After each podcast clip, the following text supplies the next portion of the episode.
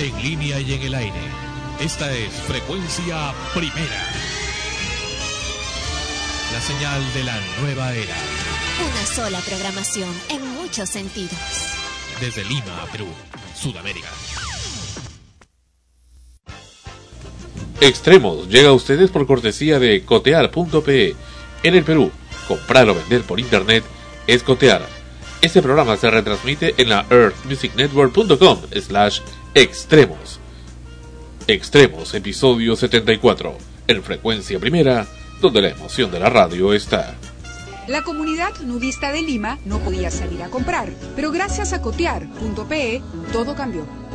En nuestra comunidad no tenemos complejos, pero que tu mamá venga a visitarte desnuda, no, ya es demasiado.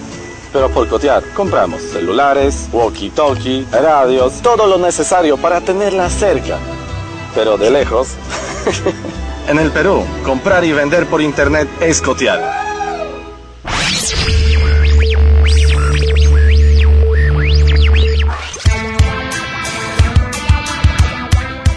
Este podcast está hospedado de forma gratuita en el Earth Music Network, un portal con espacio y transferencia de datos ilimitados, entre otros beneficios. Si quieres comenzar tu propio podcast o escuchar una amplia variedad de ellos, visita el Earth Music Network en www.emnhome.com. Te esperamos.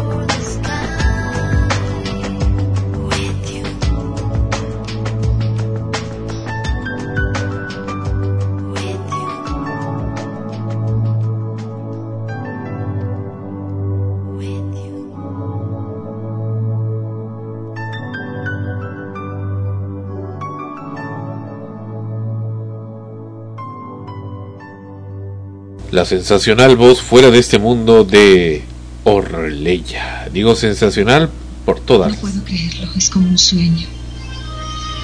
¿Qué pasa? Acabo de pensar algo horrible. ¿Qué tal si es un sueño? Entonces bésame rápido antes de que despiertes. Por todas las sensaciones que, que trae escuchar a la bella Orleya. Under the Sun, debajo del, bajo el sol. Y muchas cosas más. Es lo que interpreta esta excelente, extraordinaria, casi diría extraterrestre cantante, aunque es argentina. Acá nomás, del mismo país de Fabiana Íncola, a quien mandamos saludos porque siempre nos escucha y gracias Fabiana por ello. Orleya. Bienvenidos, Extremos, episodio 74 y estamos aquí nuevamente, Ana Rosa a mi costado. Bienvenidos a todos, efectivamente estamos... A ver, Ahora sí. No, Fonchi que tiene la mala costumbre de apagar los micrófonos.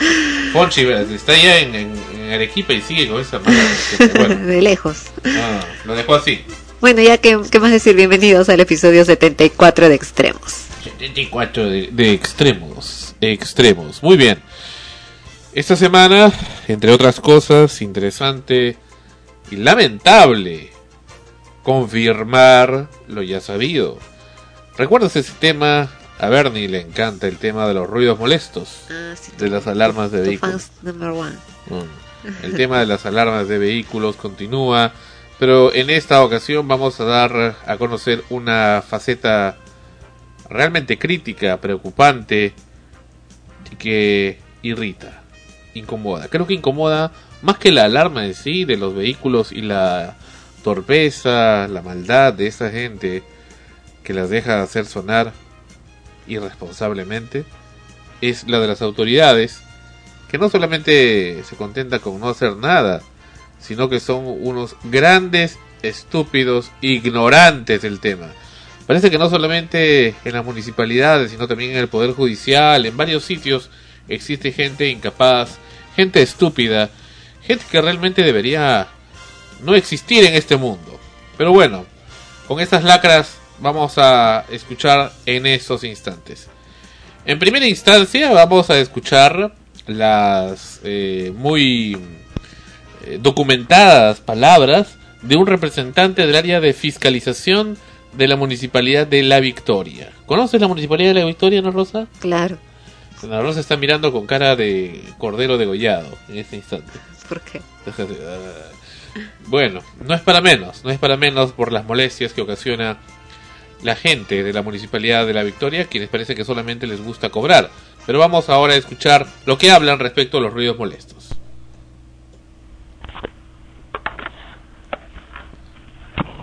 Esto es Extremos, episodio 74. Acá vamos a presentar todo, tal cual se dan las cosas, para que ustedes escuchen y tengan una visión clara de las, de las cosas. Acá estamos llamando.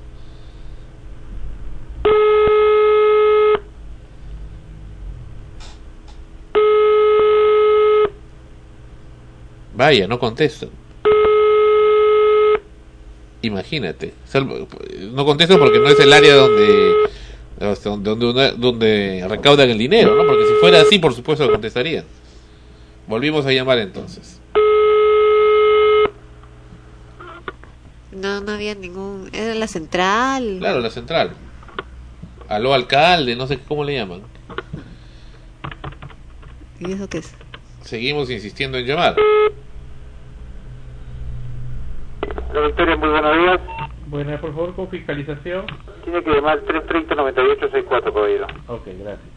Bueno, encima ni siquiera se han actualizado con sus números. Y el público está escuchando acá en vivo cómo ocurren las cosas. Acá no, no tapamos nada. Es- Ese es extremo. Esa es, es una situación extrema. Aló, buenos. Buenas, por favor, con fiscalización. ¿Qué fiscalización? Sí, bueno, señor, mire, este, una consulta. Le saluda Carlos. Yo soy este vecino de la Victoria, de la avenida este 28 de julio, cuadra. Una pregunta. Hasta donde yo conocía, la policía municipal y concretamente el área de fiscalización tenía que ver con el resguardo al ciudadano por el tema de los ruidos molestos. El día mm, de ayer tuve un incidente que ya es recurrente en la zona. Me comuniqué con primero Serenazgo y un señor portocarrero me informó, para mi sorpresa, que ustedes no tienen nada que ver con este asunto. Cuando dice ustedes, ¿a quién se refiere? La municipalidad de La Victoria, me refiero. Ah, la municipalidad sí, pero usted me está hablando de, un, de una unidad en concreto. Me dice que eh, eh, usted se, eh, con- con- se contactó con, con Serenazgo. Así es. ¿Que la, que la municipalidad no tiene nada que ver con eso? Así es, señor. Eso es lo que me dijo. por- Porque yo le dije, en todo caso, páseme con policía municipal o ordeno a policía municipal que venga. Me dijo que no tiene nada que ver. Le insistí, le dije que conozco el TUPE, conozco el reglamento de ustedes y las normas. Y este me dijo que no, que no tienen nada que ver. Le explico cuál es el problema para ver si hablamos de lo mismo.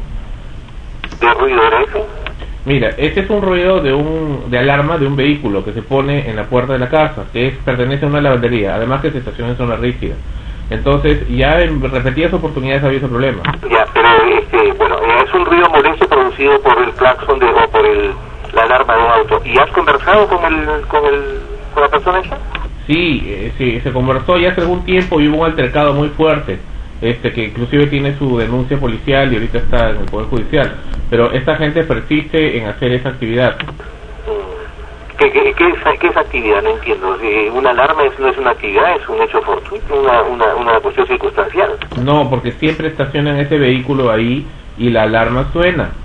Perdón, ¿qué es lo que dijo el señor Ana Rosa? ¿Escuchaste? Que, uh, eh, que no es una actividad porque es un hecho fortuito. Una actividad circunstancial, según él. Vaya. Pero friega, ¿no?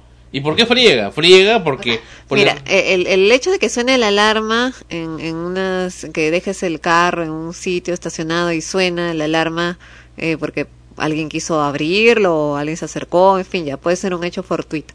Pero ¿qué pasa cuando dejas el auto con la alarma encendida? Eh, obviamente en la pista pasan muchos carros y la alarma suena una y una y una y otra vez sin detenerse, ¿no? O peor aún, el propietario le hace sonar. Claro, ¿no? O A hace sonar. Entonces nadie se está acercando para robar porque se supone que el objetivo de poner una alarma en un auto es para prevenir un robo. Pero nadie se está acercando a robar. Es más, ni siquiera están ahí mirando cuando suena la alarma qué es lo que pasa porque suena la alarma. Simplemente la dejan sonar, sonar, sonar, sonar durante toda la tarde o toda la mañana en que se quede el auto ahí. Ya no, ya creo que ahí ya no es un hecho fortuito, ¿no? Ya es adrede. Muy inteligente respuesta. Continuamos escuchando las inteligentes y documentadas frases del área de fiscalización de la Municipalidad de La Victoria. ¿Sonar a propósito?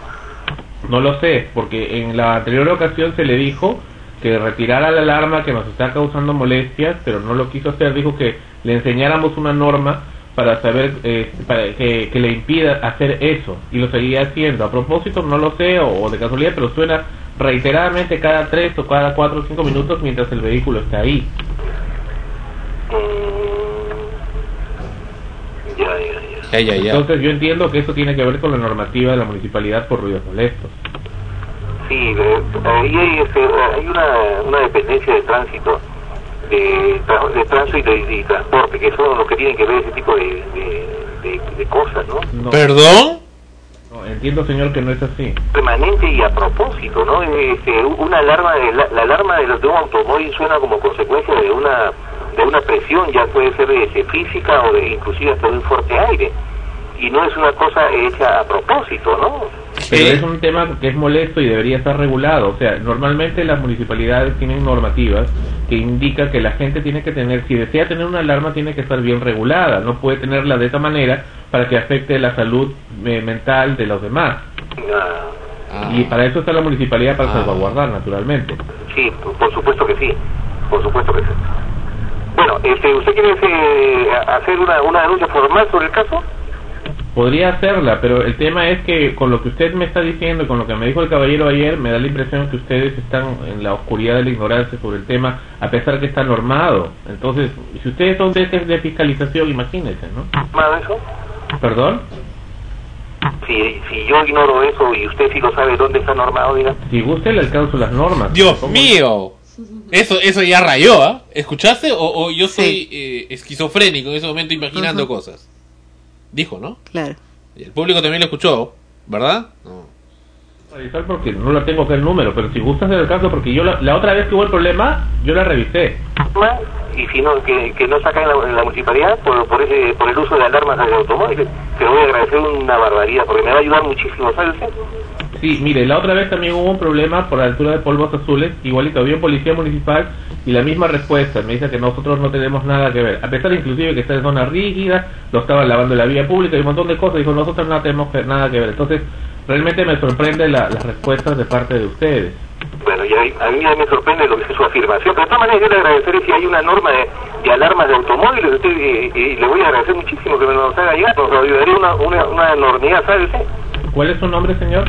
No, eh, llame usted, venga usted acá, señor Sebastián Barranca 290, tercer piso, fiscalización.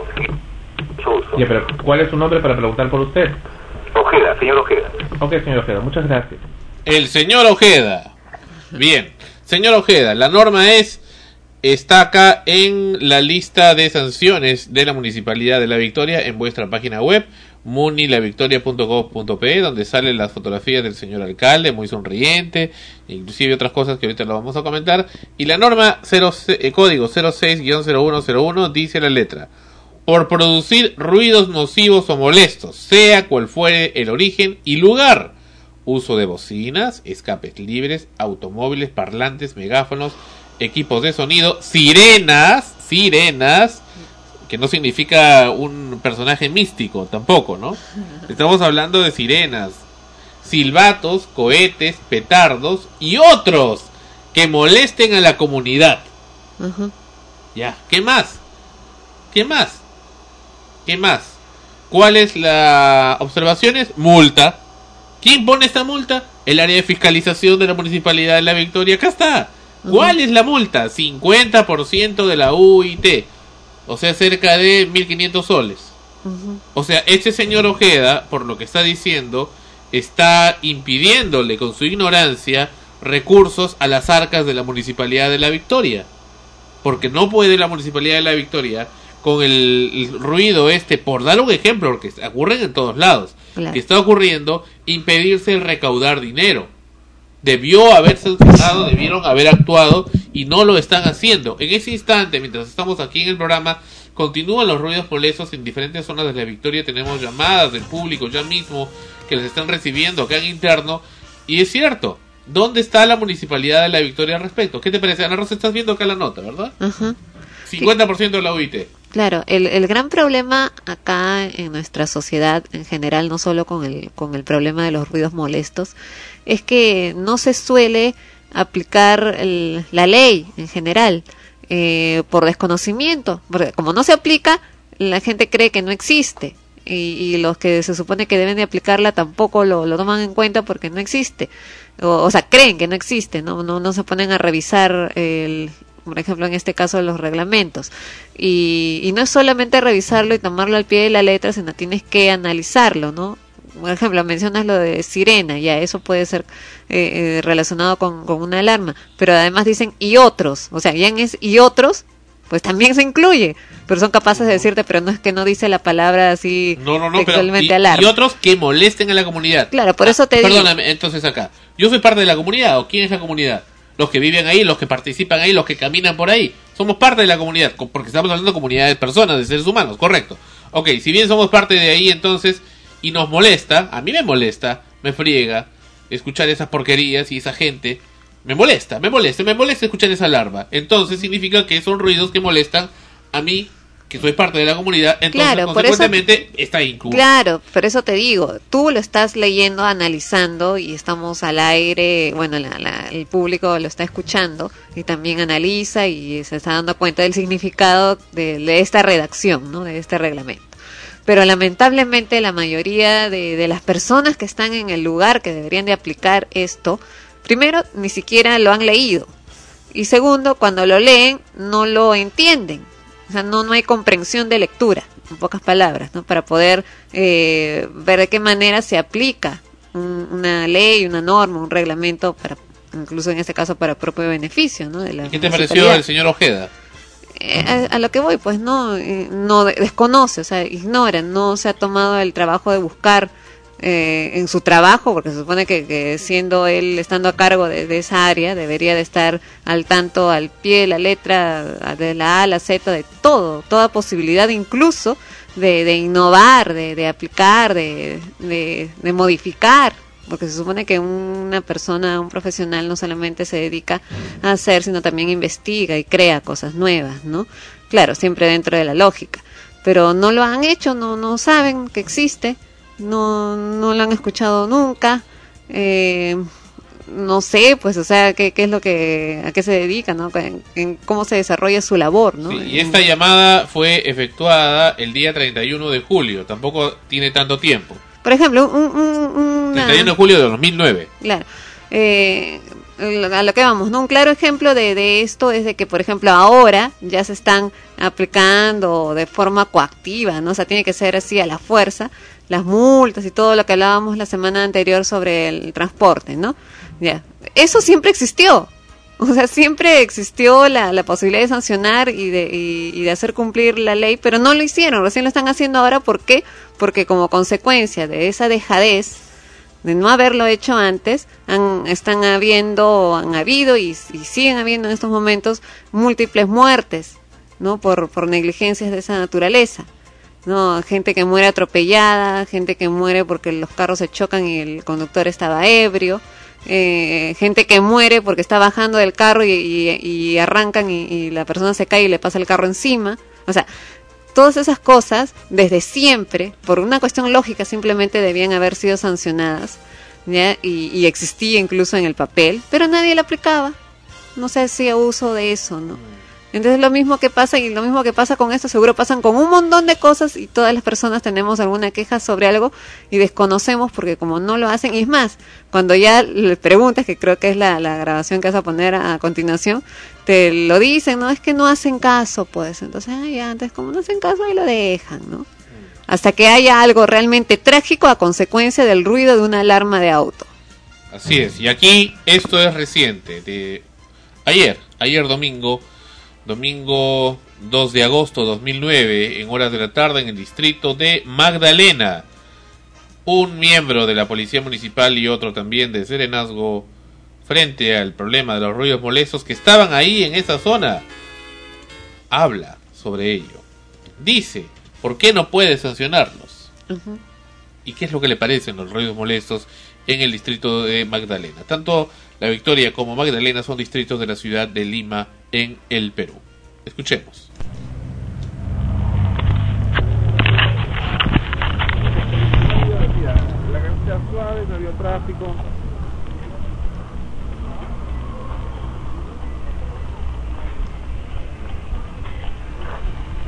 Disculpa, ¿permiten ustedes los ruidos molestos de alarmas acá en la zona de Magdalena? Sí, porque pero ahorita lo mismo. rato que estaba molestando. No es permitido, está ahí en la lista de las infracciones. Sí, pero ya pues, cuando ves así tiene que venir la policía directamente. ¿La policía municipal? Ajá. Sí, pero hoy día domingo no están trabajando. ¿No trabaja la policía municipal de Magdalena hoy día? No. ¿Cuál es su nombre, caballero? José Luis. Ok, sí, José, gracias llama sí, y ya dice que tiene que estar sonando para que puedan poner si claro. no sonando, ¿cómo se puede no, pero hacer? hace un ratito estaba sonando y la gente estaba dentro del vehículo. Y depende, a tener, voy a tener más cuidado como sobre eso. ¿eh? Muchas gracias. gracias. Adiós. Ya escucharon ustedes, amigos. Escuchas de extremos. Hasta la, la forma, ¿no? En cómo hablas, se, se, te, te hace percibir eso, ¿no? no, no de lo más relajado. No, no, no, no hace caso, no, no, trabaja. Ya idiotizado la alarma, ya, ya está ya taladrado el cerebro ese pobre hombre.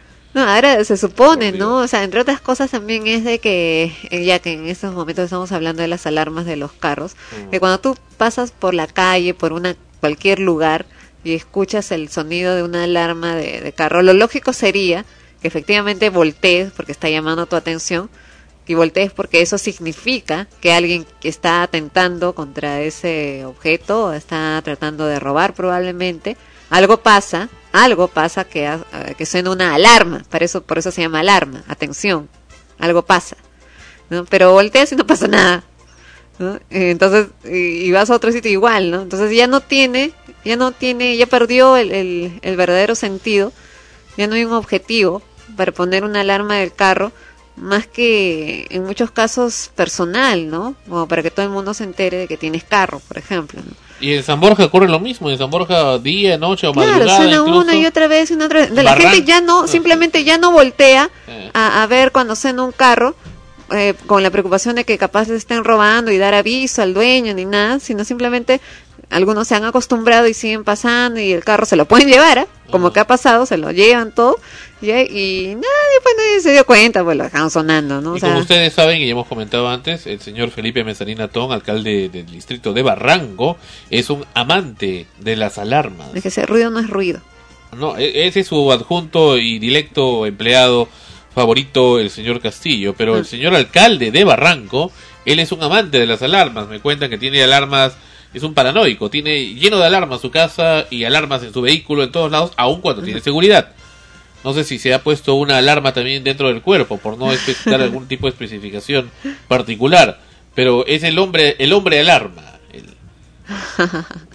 ¿no? Y bueno, eso, eso es lo que pasa. Ahora, no he, no he, no he preguntado, no sé a ciencia cierta, pero por ejemplo, eh, se está hablando mucho de, del problema de los robos dentro de los lugares de estacionamiento de los centros comerciales, que no se quieren hacer responsables cuando roban un auto.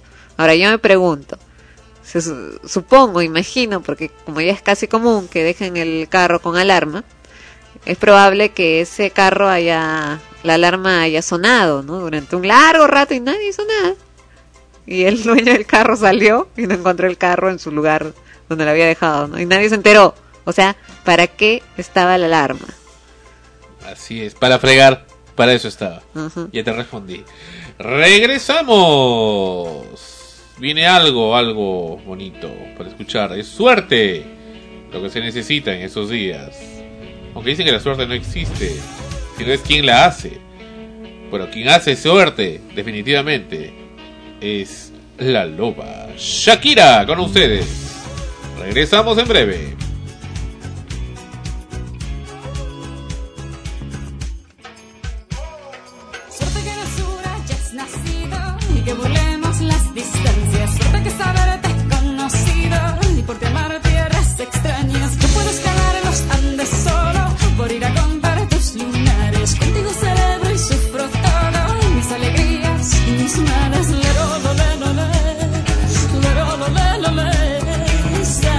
Frecuencia primera.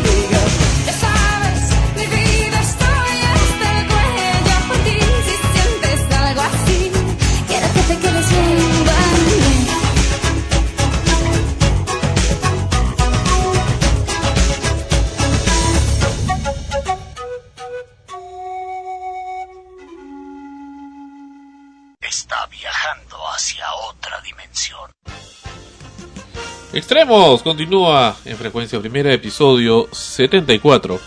Y bueno, como habíamos anunciado, frecuencia primera transmitió en efecto el mensaje del presidente Alan García, sin muchas novedades en realidad, más que todo retórica, como acostumbra, lo cual por supuesto es preocupante. Y también ver cómo se van ya preparando y asociando los diferentes grupos políticos para la contienda electoral del año 2011 o antes inclusive. Uno de los elementos muy interesantes de esos días es que se había hablado de la liberación del eh, señor Antauro Humala, lo cual eh, parece que finalmente no, no se dio efecto. Ahora se está hablando, entre otras cosas, a nivel político, que el eh, expresidente Fujimori, Alberto Fujimori Fujimori, y también el señor, eh, ¿cómo se llama? El, el, el, eh, el que, el señor Rómulo León Alegría. Rómulo León Alegría, la Rosa ya, ya no me lee la mente ya. ¿Ya no? Parece, ¿no? Parece. Bueno, Rómulo León Alegría, ambos estarían yendo a un penal especial para corruptos en la selva. ¿Qué te parece? ¿Ah, sí? No sabía. Va. qué, qué animada la rusa. Bueno, lo cierto es que antes del mensaje presidencial hubo un caído, un soldado caído, así es, un húsar de Junín que estaba tratando de hacer que funcione un aparato de un cañón para que vaya, mande balas de salva al cielo. Pues este húsar fue gravemente herido y perdió la mano. Y también se afectó ¿La otro- mano o dos dedos? Ya había Dos escuchado. dedos. Bueno, va- vamos a apreciar acá en este instante. Adelante. José Valia, ahí. Tenemos, tenemos las imágenes captadas por nuestro camarógrafo en el momento en que ocurrió este accidente. La estamos viendo. Recordemos que son, ahí está, ahí ven ustedes. Exacto. Este es el cañón, él lo está cebando, esto se llama cebar. Ellos y a ese momento un costado del cañón, pero la- al, al ser percutada, suelo. que como repetimos es de papel prensado de pólvora, ha dañado, ha impactado parte de su carga en el La- rostro, el rostro, de claro. este Usar de Junín, que se desploma obviamente, no solo por el estruendo, sino por el impacto de este material. Y además que hacía movimientos que obviamente señalaban y daban a conocer que obviamente está sintiendo muchísimo dolor. Yo me imagino que se- esto debe, De provocar quemaduras, por lo menos. aparte de eso, que se debe a, a la experiencia probablemente de este user, probablemente no tenga tanto tiempo, no tenga eh, la, la experiencia necesaria, José, y por eso ha ocurrido este accidente. Mientras los- las, reciba Personalidades seguían llegando al Congreso como si nada ocurriera, mientras ese pobre hombre sufría su torpeza, su ignorancia o capaz las fallas mecánicas de esos aparatos, de, de esas armas de guerra. Mm, claro, no, no se puede saber con exactitud. Lo vemos de todas maneras, ¿no? Me parece un poco riesgoso. Está delante del cañón y el otro está disparando. O sea, eh, por más que sea de salva, es un impacto. Además que, está a, gran velocidad, ¿no? Con gran fuerza. Creo que un poco de imprudencia. Por un lado de, de, de colocarse ahí delante y, y por el otro lado de disparar, ¿no? O sea, si estás, por ejemplo, arreglando un enchufe, eh, y tienes que tocar eh, los cables, lo más prudente fue que apagues la llave general para poder arreglar, ¿no? O que no enciendas otra cosa, o que, o O que que no hay algo sí. que, que, que haga, eh, que haga contacto, en pocas palabras. Capaz por la premura, ¿no? Del- de la ceremonia. Claro, no es, bueno, es algo que no se piensa. ¿no? Eh, Evidentemente ahí no ha habido nada a propósito, ¿no? Ni él se quería hacer daño ni, ni sus compañeros querían hacérselo, ¿no? Pero vaya, mira, bueno, ya no se usan cañones ahora, ¿no? No, pues era una, una cuestión de un, como parte de una ceremonia, claro, Una una cuestión simbólica. simbólica, ¿no?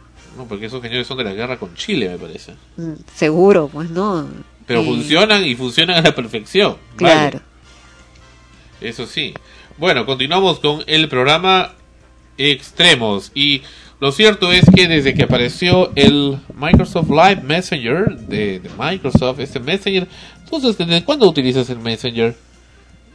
Bueno, no vamos a decir cuál es la cuenta de la Rosa Messenger, sino todo el mundo le agrega ahí para que converse con ella y te van a tener hartos. Pero, eh, ¿desde cuándo utilizas el Messenger?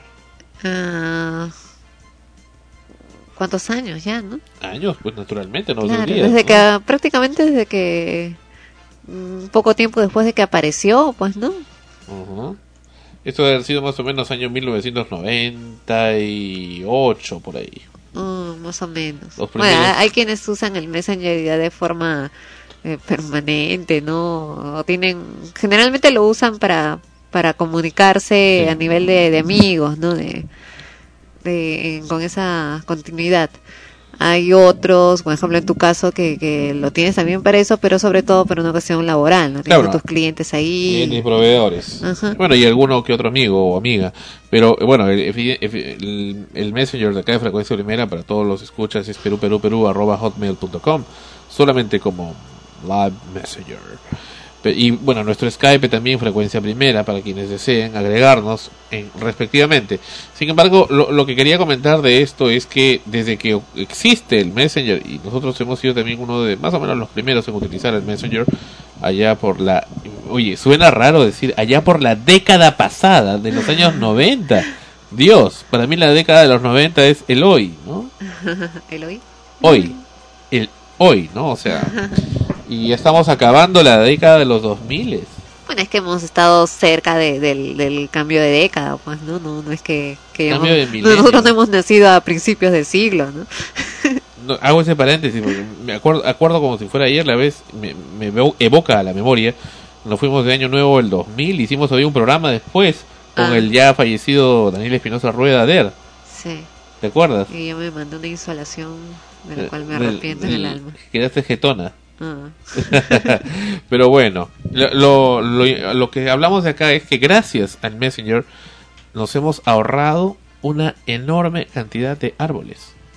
Puesto que se han hecho cálculos y si la gente tuviera que enviar todas esas correspondencias, mensajes que han estado enviando por Messenger desde el año 98 o 97 hasta la actualidad, habría que haber consumido casi la totalidad de los árboles del planeta Tierra.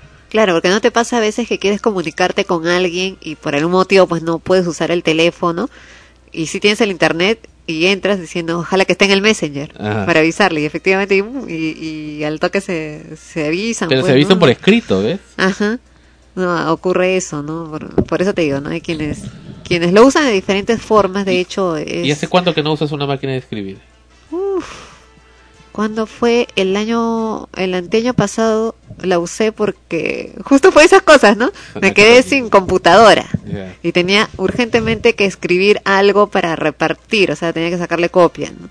Ya, y este, y no tenía, no tenía la computadora, se me malogró y ya era tarde, era de noche y a buscar desempolvar la máquina de escribir, pero qué difícil se me hizo las, el- en este caso las teclas, ¿no? Ahora. Duras, ¿no? Duras. Pero antes no se te hubiera hecho difícil, ¿no? Claro, antes escribía mucho más rápido con una máquina de escribir. Cambio ahora quería escribir y se me hacía duro, tenía que estar ¡plá! chancando el es y la clásica costumbre, ¿no? De que se te equivocaste y borras, ¿no? De frente con, con eso y acá podía borrar. Yo apretaba, ay no, estoy en una máquina de escribir. Antes había el, el liquid paper, ¿no? Claro, esos o esos papelitos que ponías ahí, ponías el teclado, Había toda una serie de, de artilugios. esos borradorcitos. Exactamente, para poder lograr eh, que, que se borre eso, ¿no? Ah.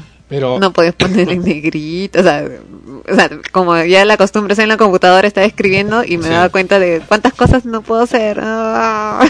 un montón de cosas, ¿no? Y, y, por ejemplo, acá tú querías una copia del, del archivo este y tenías que poner papel carbón. Ajá, Pero en cambio en la, en la computadora, bueno, puedes sacar las copias que quieras, claro. agregarle foto, bueno, todo lo que tú quieras sin necesidad de, de más cosas. Pero en lo del Messenger hablamos que esto prácticamente ha cambiado la vida de mucha gente, de, de todos, de todos en realidad, y las ha, la ha facilitado grandemente, ¿no? Si yo, eh, Sandro Parodi del año 2009, le dijera a Sandro Parodi del año 1983, oye, ya, yo puedo hablar prácticamente todos los días con Fabiana Íncola, intercambiar fotos, videos, audios, todo eso, el otro le da un patatús, ¿no? Pero, no, por darte un ejemplo, ¿no? O con Ginny Hoffman, ¿no? Que también nos comunicamos por, por esa vía y con tantas gentes, ¿no? Eh, es, es increíble, ¿no? Recuerdo ciertamente en aquellas eh, épocas de, de juventud, este, bueno, aunque Randy Calandra, que entrevistamos la semana antepasada, creo, ¿no? Él dice que el mundo es el que envejece, no, no nosotros. En aquellos tiempos tenía, aquellos tiempos, tenía que escribir pues largas cartas, ¿no? Dedicarte a escribirlas a máquina de escribir, tac, tac, tac, tac, ¿no? o a mano, ¿no? O a mano. Mayormente la máquina de escribir, sí señor, la máquina de escribir por ambas caras. Y, e ir luego al correo, dejarla y pensar en el día que lo reciba, en el futuro día que lo reciba y luego La respuesta. la respuesta Más largo todavía. llegó y bueno no sé tú pero yo sí tengo la tenía la costumbre ahora casi ya no recibimos cartas físicas de oler la- el sobre no lo abres y lo hueles ver qué huele ¿no? algunas amigas le ponían perfume otras apestaban ¿no? Eh, no, cochina es ella, ¿no? Que lo mandan así. No, bueno. Con mucho cariño recuerdo, por ejemplo, a, a mi amiga, aunque ya dice que no soy su amigo, me tiene, me ha puesto la era del hielo, ¿no? Este Pirri Lankinen de Finlandia. Ah, ¿verdad, no? No, sí, me puso la era del hielo. ¿Por qué le- Porque resulta que éramos súper, súper amigos, más que amigos, es- amigos súper especiales, es que cariñosos por muchos años, por carta. Y resulta que un día, bueno, me da su teléfono, ¿no? Y la llamo y era difícil porque ella difícilmente eh, hablaba el inglés, el español menos, ¿no? Hablaba sueco y finlandés y ruso.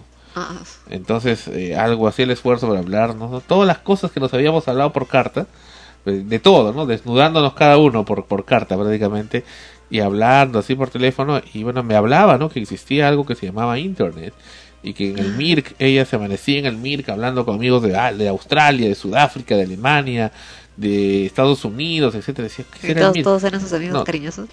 Eh, no lo sé, decía que se, se estaba pasó- toda la noche me pasé en el MIRC, en el MIRC, en el MIRC, me hablaba del MIRC, lo que ahora conocemos como el MIRC, ¿no? El chat. No, está un poco en desuso, pero todavía hay mucha gente que lo utiliza.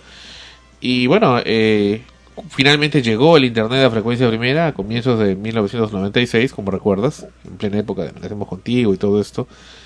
Y bueno, Purdy me dijo, este es mi email, ¿no? Y nos comunicamos todo, pero Purdy me mandaba esta vez por email y este correspondencias extensas, largas, contándome sus cosas. Y bueno, yo estaba ya pues con la urgencia de ver tantas cosas por internet, el programa y todo. Y bueno, no le, no le hacía comentario de eso, ¿no? Entonces me mandó al cote. Y decía, "Ah, yo solo, yo te respondo, yo sí te respondo todas tus cosas y tú me respondes la mía, ya, fue de acá. De ahí ya le hemos perdido el, el rastro. Que capaz reaparece, ¿no? Como fue bien ahí, capaz reaparece Pirril. ¿no? Pero no, el No, Messenger Pirril. nunca, nunca llegaron a contactarse No, por nunca llegamos a contactar por Pirril. De hecho, que, que debe tener pues, Messenger, Debe Facebook. tener, debe tener. No, no, Facebook no tiene, ya lo arrastré. No tiene. Sí. Pirril, solamente tengo su foto. Claro, Eh, pero debe- Pirril. si es tan, le gustaba mucho estar en, en ese, en ese tipo de, de relaciones por internet con, diferentes partes del mundo. De hecho, que, debe estar en alguna comunidad así. A Pirri la conocí porque resulta que un día en el británico que estudiaba inglés en aquella época, o fugía a estudiar inglés, ¿no? Este, resulta que teni- veía que estaba un- una vecina mía de, bueno, no es quien piensa, ¿no? Censurado. Es este, otra, una buena vecina, una buena vecina. Una buena vecina mía, este, que, con la que no me hablaba, pero no porque somos peleados, sino porque no había ocasión resulta que era compañera mía también, ¿no? Del británico y, y le veía que estaba con unos papelitos con unos amigos de aquí, que era de estos, no sé si te acuerdas que había un IYS. Ah, sí. Para llenar tus datos, para ser Exacto. amigos. eh. Exacto, Ajá. que había que hacer un pago. Entonces, este, a uno de esos chicos con el que tenía más confianza, sí le dije, y él le dijo, hey, y me dijo, ya, lléname acá. Ya, pues llené todo y dije, ya, pues, ¿y ¿qué tipo de personas quiere? ¿De qué países? Y se me ocurrió, ¿no? Cosas así remotas, ¿no? Y puse, creo que la India, México, Finlandia y, y otro más, no me acuerdo, ¿no? Y Sudáfrica. Y cayeron, pues, personas de ahí, ¿no? Con esas características. Y este, la de Finlandia fue Pierre Lankinen, precisamente. Esa es la historia. ¿Qué te parece? Sí, pues en ese tiempo esa era la forma de comunicarse. ¿no? Y, hab- y hablando de eso, ¿no conoces la historia de los famosos corresponsales de frecuencia de antaño, ¿no? Claro. Como Mario San Pedro, por ejemplo, de España, que para el- los años 80 tenía creo que 65 años, no sé cuándo, ya no me quiero pensar cuándo, cuándo, cuántos años tiene este Mario San Pedro actualmente. Este, y mucha gente, ¿no? De, Colombia, eh, Lucecita Salas de Colombia, de Venezuela, de la India, eh, no me acuerdo qué más. Había varias gente de diferentes países del planeta que escribían y querían formar parte de la red de frecuencia primera en aquel entonces, eh, el club, de, el Chique Club.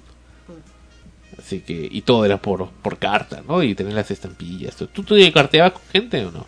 Una vez eh, también llené esos papelitos y, me- y me respondió, ¿no? Un negro bembón. No, era un chico en Argentina, creo. Ya, y emoción, ay, me llegó. la Homosexual, carta, definitivamente. No, que yo sepa, ¿no? Ya, Y este, y le escribí una vez. Lo que pasa es que yo sí siempre he sido bien floja para escribir. Ya. Yo rara vez me a escribir una carta. Y igual, de verdad, ¿no? Para no se canción- ofendan si es que en algún momento tengo contacto con alguien por internet, pero también soy, en raras ocasiones escribo largo, ¿no? Sí, yo sé que la gente de Marruecos no te quiere porque dice que te han escrito un montón de gente, hasta un hombre que te mandó la foto de su casa. Dice, esta mansión es para ti. y te burlaste, el pobre No negro. me burlé. Pobre negro. Lo que pasa es que no, no me parece, ¿no? Que supongo que su intención era conseguir pareja, ¿no? Que te vendas así, ¿no? O sea, así no es el amor, ¿no? No se compra. Bueno, eh, al- al- aparte de eso, sí, pues no, no sé mucho de, de, de ponerme a escribir, de... mm, eh, cuando entro en- a la computadora, a internet, estoy buscando algo, estoy haciendo algo, entonces no, no, no, ya cuando no tengo nada que hacer, recién ahí me pongo a conversar. Pero de escribir también emails largos, sí lo he hecho en ocasiones. Lo he hecho, pero es, o sea, precisamente lo hago porque me dedico a, a escribir algo ahí en respuesta o no, una cosa así. Pero por lo general, este, soy breve, ¿no? Pipino el breve. Entonces, imagínate, sin computadora, imagínate a mano, pues mucha que me da flojera. Mientras lo escribía, lo terminaba de escribir, lo iba al correo y ya me, me- al final, la fecha que había comenzado a escribir eh, ya era bastante distante de cuando lo iba a llevar recién al correo. Y hay una Y me canción. desanimaba. Y hay una canción, y hay una canción de Sport Billy hablando de eso. Recuerdo que cuando yo escribía eso, siempre recordaba que se llama Escríbeme una carta, ¿no? Escríbeme otra vez, mi querido amigo. Y tontería y media, ¿no? bueno, cositas, no, no tonterías, no, cositas nobles, bonitas. Sin comentarios. No, de verdad, no eran tonterías. No, me, me- una- Rectifícate. me rectifico y pido perdón al público, a la audiencia y los señores ilustres, honorables de Sportville. No, digo tonterías porque me dio cólera porque eh, recuerdo que yo me hice la idea estúpida de que esa canción me la habían hecho para mí, pero resulta que la canción la habían hecho mucho tiempo antes que yo conociera Sportville, ¿no? O sea, no tenía, era anacrónico, ¿no? No tenía nada ¿Y por qué pensaste que era para ti? por la letra. Decía que como que ellos estaban esperando, ¿no? Que yo escribiera y cosas así. Tú ya escribías, les escribías, pero no, no eras el único, pues. Nadie más escribía. Ya Fabián Íncola lo confirmó, nadie más, solamente fui yo. Yo, el único. Y encima me ocultaban las cartas, ¿no? O sea, las, las guardaban. Bueno, entonces alguien escribió esa canción antes. Anacrónicamente. Ajá. Ya este con visión futurista. ¿Qué será de, de 12 monos? Todos monkeys. Vaya, vaya. El, ¿Cómo se llama? El efecto, el efecto Cassandra. Vaya, vaya, vaya.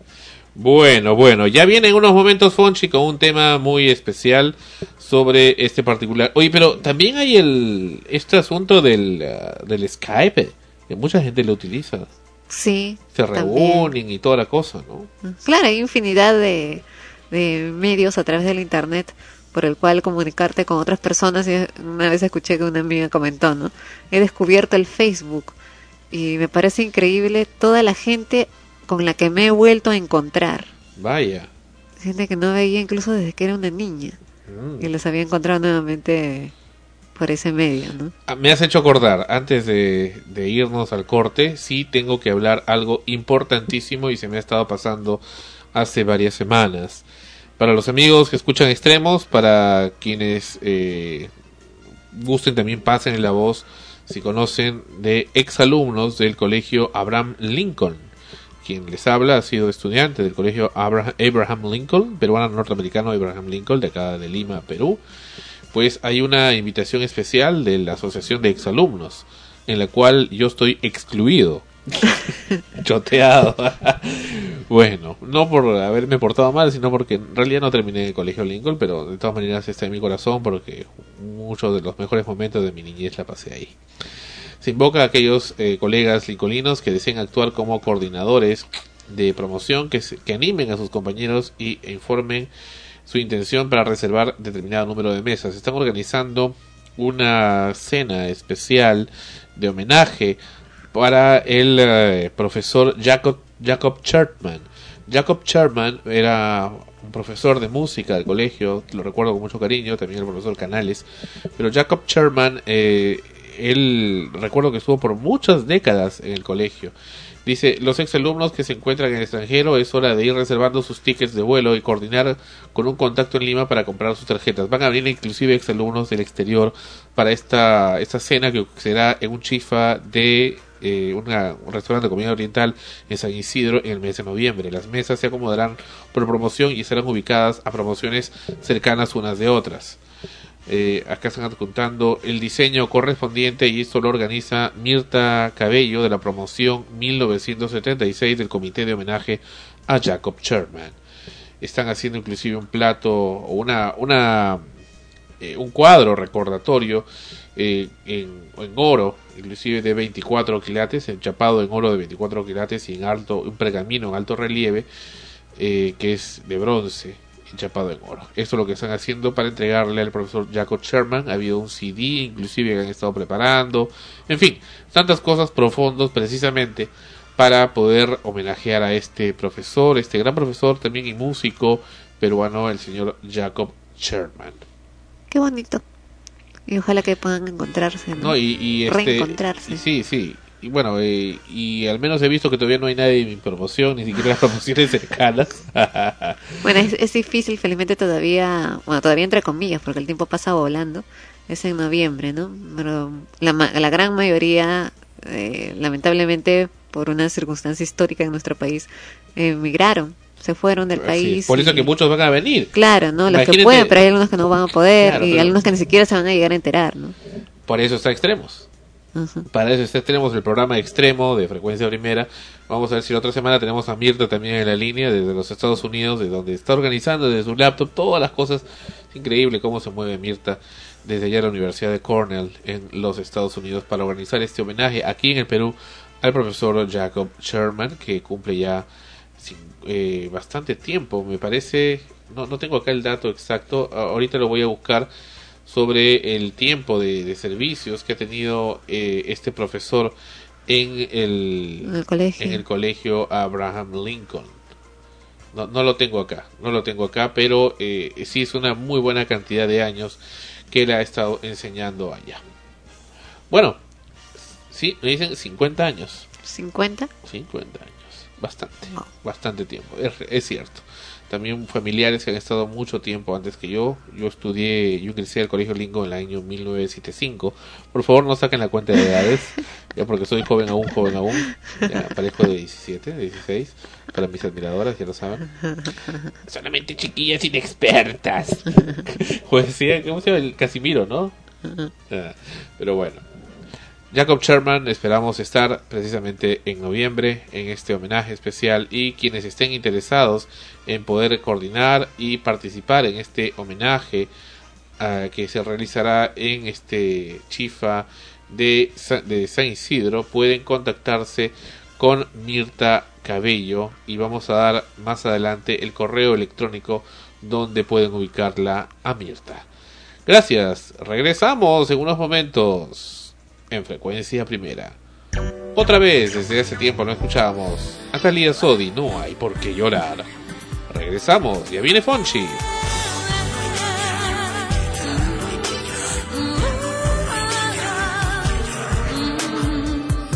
Si piensas que el mundo pierde su sonrisa, que es muy posible olvidar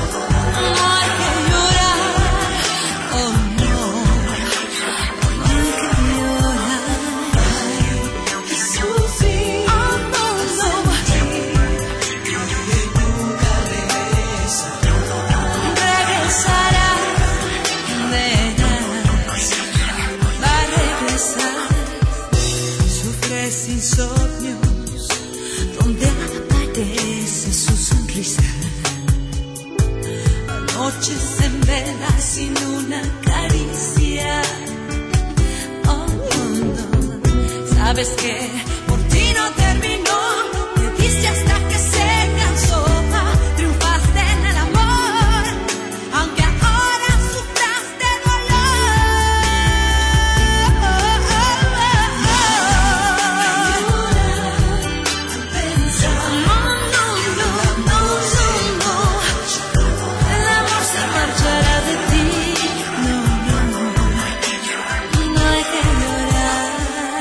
Frecuencia primera, la señal de la nueva era.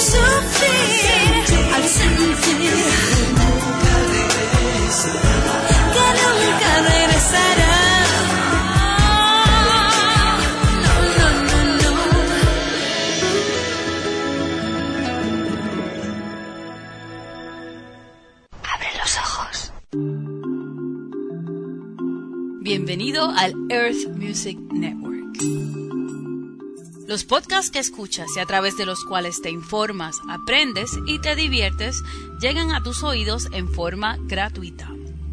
Los podcasters ponen su trabajo y esfuerzo para producir el contenido. Pero el hospedaje, transferencia y licencias para reproducir música comercial no son gratuitas. Esos costos son pagados por el Earth Music Network a través de pequeñas donaciones que realizan algunos podcasters y por escuchas. Tú puedes ayudar a la comunidad.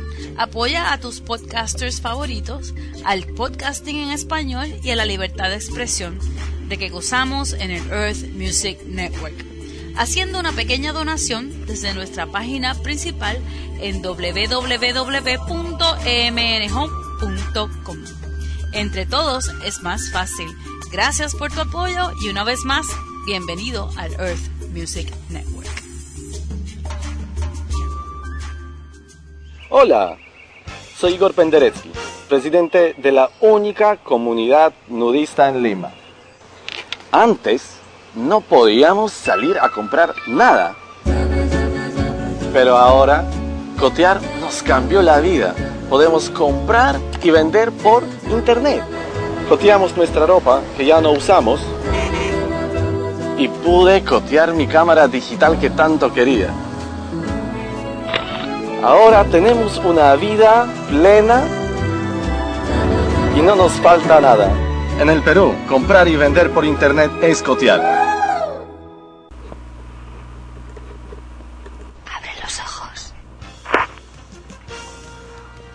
Bien, continuamos en el programa y como todas las semanas la presencia de nuestro amigo Fonchi en esta opor- oportunidad está vía telefónica. Hola Fonchi, bienvenido al programa. Muy buenas noches, Sandro. Encantado de escucharte y de estar una, un día más con ustedes. Cuéntame, ¿de qué se trata hoy, la novedad? Eh, bueno, el tema era abordar un, un problema social que Era y es, ¿no? Eh, era y es abordar un tema social que es recurrente en nuestro país, que es el maltrato infantil, el abuso infantil, ¿no? Pro- prosigue, por favor. ¿Cómo no? Eh, en la actualidad, lamentablemente, eh, con estos cambios que está generando el nuevo siglo, esta vorágine de estrés, de, de tener que hacer todo para ayer, la gente acumula demasiada tensión, demasiado estrés y lo que suele suceder es que eh, ellos eh, tienden a la gente tiende a a desfogar esta esta a veces frustración con los más débiles que son los los niños en este caso no Eh, y, y el abuso o el maltrato infantil puede tener muchas formas no hay formas físicas y psicológicas básicamente de las cuales eh, ambas son sumamente nocivas para el niño pero las más graves son las psicológicas porque dejan huellas que nunca más van a desaparecer no ¿A qué te refieres con maltratos psicológicos? ¿Es específico, Fonchi? por ejemplo, el etiquetar, se utiliza este término, a los niños, ¿no? Decirles tú eres un imbécil, eres un idiota, tú no sirves para nada, este, maldita sea la hora en que naciste, eh, y, y- y parece que exagero, pero créeme, hay, hay padres que dicen eso. O hasta que le mentan la madre, ¿no? Así es. así Aunque es, es, es es tan medio, absurdo medio... como eso, ¿no? Sí, sí. Eh, y eso genera pues este un problema grave en los niños y, y- y los marca para siempre, ¿no? Entonces, lamentablemente los índices, Sandro, he estado leyendo algunos artículos, los índices indican de que, o las estadísticas indican de que cada vez esto, en lugar de disminuir, sigue aumentando, aumentando y manteniéndose, ¿no? Y esto es algo que todos los que tenemos eh, más de dos dedos de frente y queremos realmente aportar en algo a, a nuestro país, a nuestra sociedad, debemos este, tener muy presente y debemos eh, acusar y, señalar cuando veamos algún indicio de este tipo. ¿no? ¿qué tal? ¿Cómo estás? Eh, ¿Qué es lo que, que uno puede reconocer en una persona con, con esas características para ser un padre de esa, de esa naturaleza, ¿no? Un padre, una madre que, que cuando tenga hijos o si ya los tiene, los va a insultar, los va a agredir. Como tú dices, que el maltrato psicológico es mucho más duro que el maltrato físico. ¿Qué, qué características tienen estos padres? Porque evidentemente es un problema de- del, del padre, ¿no? El niño no tiene la culpa. Es correcto. eh, lamentablemente, este, esto va muy ligado al tema de desear al niño, ¿no? Eh, cada día son, eh, poco a poco está apareciendo esta tendencia a que los jóvenes se casen más tarde, gracias a Dios. Eh, pero si tú analizas las últimas dos décadas, los chicos eh, y las chicas se casan o empiezan a convivir eh, a, los 20 años, 22 años en promedio. Y muchas veces ellos creen estar preparados para eh, recibir un bebé en el hogar y sin embargo no es así. Y cuando el bebé llora y exige y pide afecto y eh, no te permite hacer tu vida normal, empiezas a sentir una, una frustración y, un, y una contención de ira que hace de que empieces a, a volcar en él eh, sensación, sentimientos perdón, de, de, de- de- de odio, de ira, de malestar, muchos de ellos que en un inicio hacen que el padre o la madre se sientan mal, eh, porque definitivamente no son monstruos, pero que poco a poco, y esto es lo más grave, va volviéndose normal y natural en la relación con el niño.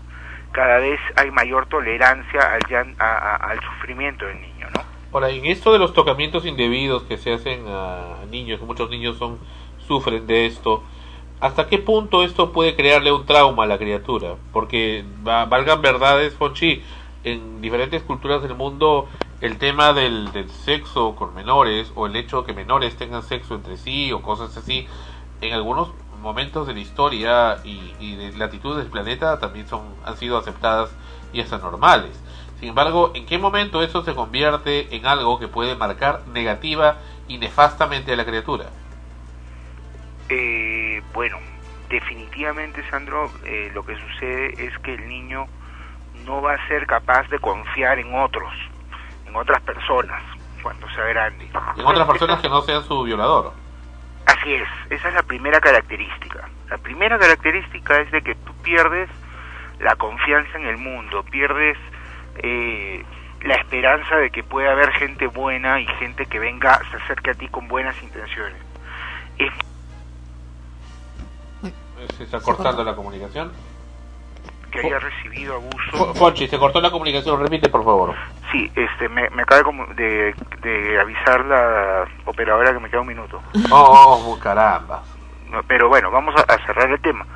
El, el hecho es de que Sandro, cuando este un niño sufre este tipo de abuso, eh, nunca más vuelve a, a confiar y, y, y cuando lo logra, es eh, demora demasiado en confiar en un tercero. Los daños son irreparables y son muy a largo plazo, ¿no? Correcto. Bueno, Fonchi, nada más que decir. Nos hubiera gustado conversarnos del tema. Eh, de todas maneras, vamos a coordinar con producción para que eso no se repita, porque normalmente tu comentario es importantísimo con el programa. Gracias, Sandro, ¿no? Y el tema podemos eh, ampliarlo la próxima semana, no hay ningún problema. Definitivamente. Digamos que este es un adelanto. Un adelanto, sí, definitivamente, Un gusto definitivamente. escucharlos. Muy buenas noches. Gracias. Igual. Bueno, Telefónica para variar censurando a Fonchi. Habla- ah, mira, mira cómo, cómo son las cosas, ¿no? El, el diablo, diablo, diablo. Yo toco madera ahí. Se mete, to- tocamos el tema, el tema espinoso, un tema espinoso, inmediatamente, no, que le queda un minuto. Es Telefónica es su aliado. No, por eso yo digo, Telefónica es el diablo. Nah, qué exagerado, esa es paranoia. Perdón, ¿defiendes a Telefónica? No, Eres no. un agente contra porque de la, frecuencia. veo a producción que dio una tarjeta como saldo. pues. Así de simple. Esa tarjeta tenía qui- 500 soles de saldo. Dios Ay, mío. sí, claro, sí, cuñado. Ah, sí, tú, ah, dale.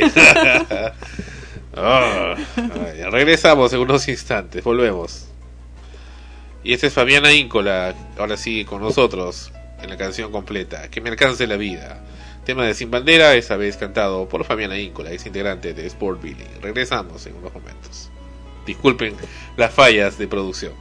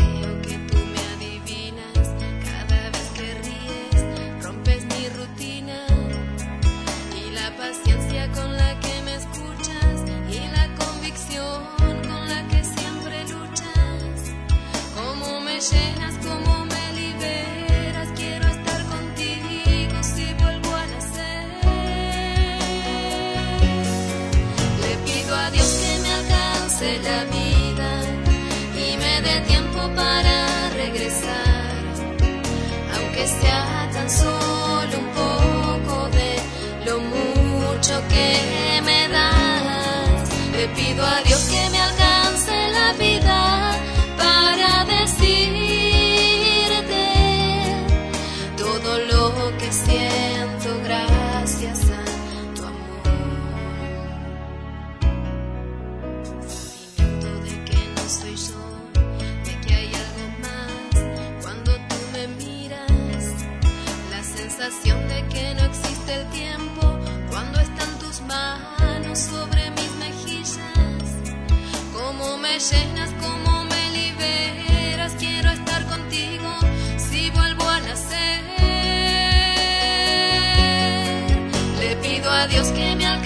la vida y me dé tiempo para regresar aunque sea tan solo un poco de lo mucho que me das. Le pido a Dios que me alcance la vida para decirte todo lo que siento gracias a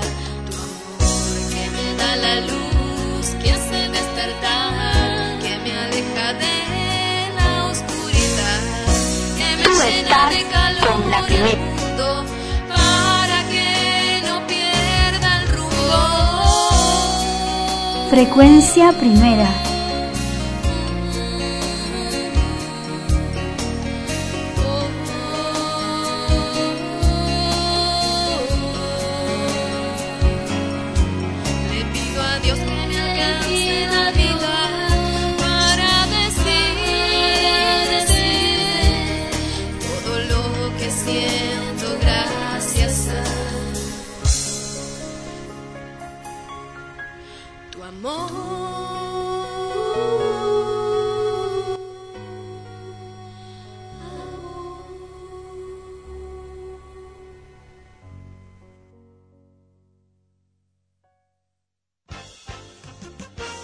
Bien, ahora sí.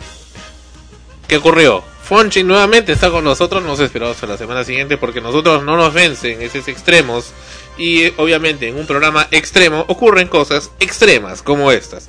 Así que, ¿para qué esperar mañana si lo que se puede hacer se hace hoy? Y aquí está Fonchi nuevamente en extremos, arreglando ese problema de producción inmediatamente actuando. Bueno, sí, Sandro, muchas gracias por, oportunidad de continuar eh, abordando este tema que es tan importante, ¿no? Claro, nos interesa muchísimo. Prioridad en este momento del programa, porque acá no nos vence nadie. Así que inmediatamente, Fonchi, nuevamente al aire. Ok, me hablabas de las huellas que deja este, esas cosas en un menor. Así es, así es, sobre todo en el tema de, eh, en el, hacíamos una diferencia entre lo que es el, el abuso psicológico y el físico. Dentro del abuso físico se encuentra lo que tú mencionabas, que eran los tocamientos o ya en casos extremos la, la, la penetración, la violación per se, ¿no? El principal factor... ¿Violación eh, qué dijiste, perdón? ¿Perdón? ¿Violación qué? La violación per se, en sí, por sí misma, ¿no? Oh, ya, ya, perfecto. Eh, eh, completa.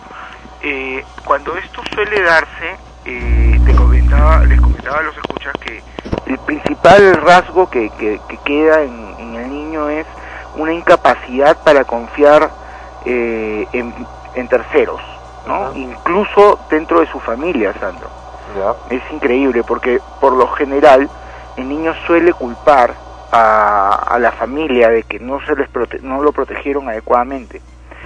Pero además lo grave, Sandro, es de que la mayoría de casos, eh, en, en la mayoría de casos los abusadores o violadores son personas de la misma familia, en un 70% de casos, ¿no? O personas en todo caso conocidas o frecu- que frecuentan a la familia. Entonces, eh, el tema es bastante grave y crítico, ¿no? Claro, son personas de aparente confianza que, que al, al ocurrir esto, pues, eh, imagino, ¿no? El niño que, que aún es niño y no, no analiza bien esas cosas, lo primero que siente es que si, si esta persona le hizo eso, ¿en quién puede confiar entonces? Así es, así es. Ahora, hay, hay que entender eh, ya no solamente con quiénes sucede, sino qué cosa es exactamente. Tengamos en cuenta que el abuso sexual es cuando un adulto o un joven o un adolescente obliga al contacto sexual a un niño. Eh, este abuso puede darse de diferentes maneras, por ejemplo, utilizando la fuerza física, el soborno, la intimidación, trucos o aprovechar la falta de conocimiento del niño.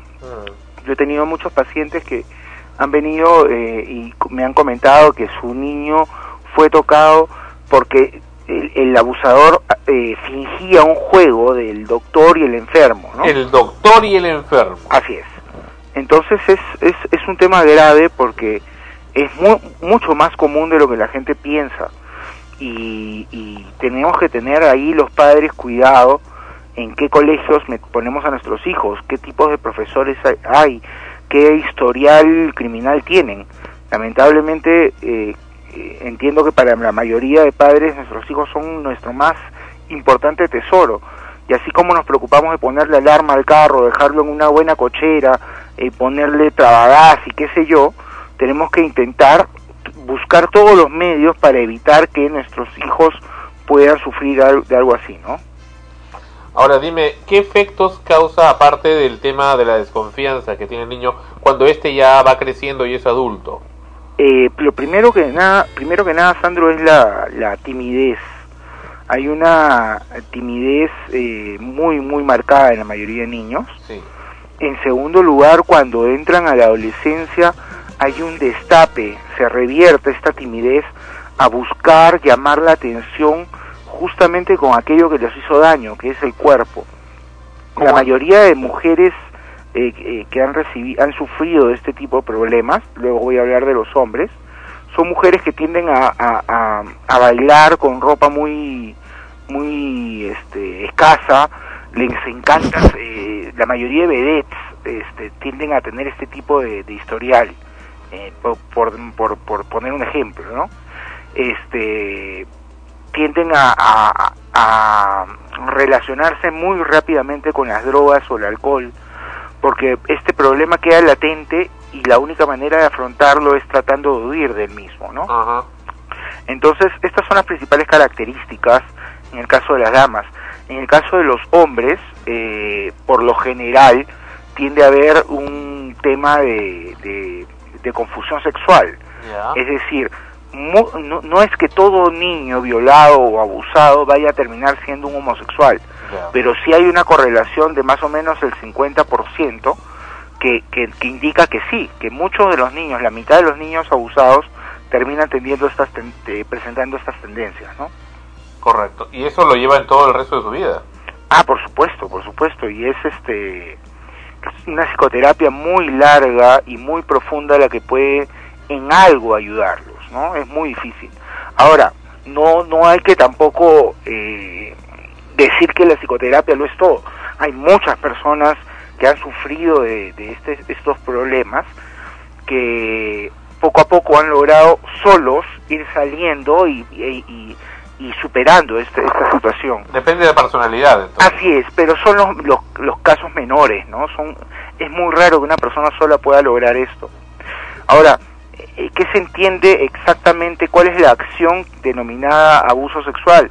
En el caso de, de los niños, es el acariciar los genitales del niño, eh, convencer al niño que acaricie los genitales del, del abusador, es el contacto este, eh, bucogenital en todo caso, no solamente se le toca con las manos, sino muchas veces con la, con la boca. Eh, la penetración ya es el caso extremo, es, lo más eh, grave. Eh, a, ve- a veces hay personas que simplemente enseñan los genitales, es decir, no hay un tocamiento, pero sí hay una exposición del cuerpo eh, frente al niño y eso ya está considerado este, por la Academia Pediátrica de los Estados Unidos como un abuso. ¿Por qué? ¿Por qué? Porque, eh, caramba, sin el consentimiento del niño tú no puedes enseñarle tu cuerpo, es algo íntimo, ¿no? Pero perdón, si el niño se va a, un baño público o, o no sé, bueno, a, a una ducha de un club o una cosa, bueno, va a haber mucha gente desnuda bañándose. Así es. Sin embargo, eh, si por ejemplo estás en, una- en un taxi, no, o en un taxi no, en el tren o en una combi y una persona te muestra sus genitales, este, A eso es algo que no tendría una lógica, ¿no? Algo obsceno. Algo obsceno, hacerlo en la calle, por ejemplo. Fuera de escena. Exactamente, exactamente. Evidentemente un baño, un, un- las duchas de un club es algo en lo que es inevitable. Sin embargo, aún así, por eso la ley dice que estos baños deben tener cortinas, porque no es correcto que un niño eh, entre y vea cuerpos desnudos sin la supervisión del padre, ¿no? ¿Por qué? Porque puede generarle problemas, eh, no problemas, sino preguntas que por lo general la, la timidez de los niños hacen que no las no las compartan con los padres y son los amiguitos los que contestan estas preguntas. Por ejemplo, ¿qué preguntas? Que, que lo vean el pene que es muy grande, muy pequeño. Claro, claro. Oye, eh, o una persona circuncidada versus una persona que no ha sido circuncidada, ¿no? O alguien que se esté masturbando en la ducha. Entonces, no creo que sean... eh, podría darse el caso, Ah, pero, pero perdóname, Poncho, yo lo he visto. Claro, o una erección, ¿no? En todo caso, no vayamos al extremo de una masturbación, pero sí un pene erecto, ¿no? Entonces el niño se va a preguntar por qué y, y- y a quien le va a preguntar no es al padre, lamentablemente, en la mayoría de casos. Es a compañeros que le van a dar respuestas que no siempre son las correctas y va a empezar a generarse en, en la cabeza del niñito o de la niñita ideas cerradas y puede generar problemas. Entonces es por ahí que va esta eh, eh, esta situación de evitar de que los niños vean eh, cuerpos desnudos sin el consentimiento de los padres sobre ellos mismos, ¿no? Correcto. Ahora, una pregunta que, que a los escuchas eh, eh, les puede ayudar mucho. Eh, ¿Cómo se sabe si alguien está abusando sexualmente de un niño? ¿No? Muchos padres suponen que, que sus niños les dirán a ellos o a otro adulto de confianza si alguien está abusando sexualmente de ellos. Eh, los abusadores frecuentemente, eh, casi, casi siempre, Sandro, intimidan o convencen al niño para que no diga nada. Eh, el niño puede creer que el abuso sexual es su culpa y que le castigarán si alguien descubre lo que está pasando. ¿no? Es típico esto. El niño piensa que el papá o la mamá le van a pegar o lo van a castigar porque él inmediatamente, eh, después de sentir que sus padres no lo han protegido, él tiende a autoculparse. Esto es algo inherente en el ser humano. Eh, por lo general las primeras declaraciones de abuso de un niño pueden ser incompletas o vagas, ¿no? El niño puede aludir al problema para ver si recibirá un castigo o no, como que va tanteando, ¿no? Los niños abusados pueden eh, decirle a un amigo, por ejemplo, lo que les está sucediendo y eso es lo que te decía, es lo grave de esto. Cuando tú hablas de abusadores, ¿estamos hablando de personas mayores al niño? no les, bueno, casi siempre son personas mayores, eh, pero no hablemos de décadas, hablemos de años. Este, un niño de 5 años puede ser abusado por un niño de 7. ¿Me dejo entender? Eh, eh, o, o un niño de su propia edad, por ejemplo. Yo recuerdo haber tenido un paciente infantil que sentía que era homosexual porque su compañerito de, de- de aula en el primer grado, Sandro, o sea, te hablo de 6 años de edad, le había toca acariciado la pierna, el muslo, ¿ya? Pero pero no no fue algo sexual, fue algo digamos de cariño simplemente.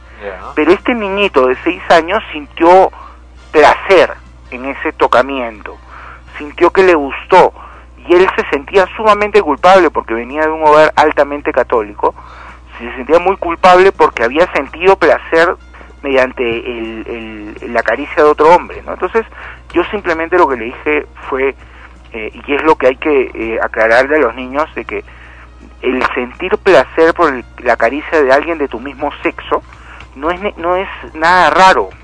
Las, las, eh, las terminaciones nerviosas que tenemos en el cuerpo, Sandro, no discriminan quién te acaricia Gracias. simplemente reaccionan. Lo que hay que hacer es explicarle al niño de que eh, esto es algo normal, pero que hay- él debe buscar eh, sentir lo mismo o mayor o, o buscar mayor este contacto con niñas que con niños, ¿no? Ahora, hay un tema controversial, Fonchi. Así como hay abusadores, también hay niños, niños de, de 8 o 10 años, eh, que buscan a mayores para ser abusados por estos. ¿Has sabido de eso? ¿Cómo, cómo? No, no entendí. Que también existe la figura inversa, niños que buscan el placer en mayores.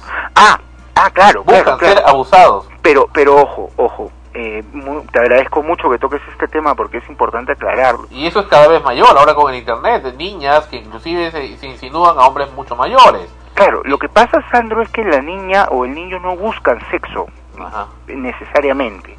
Lo que buscan es afecto. Lo que buscan es tener un amigo que se preocupe por ellos, porque en casa papá y mamá llegan siete y media de la noche y llegan cansados, llegan estresados eh, a tomarse un café y a dormir. Y por lo general no se dan los espacios en el que el niño o la niña conversa con los padres.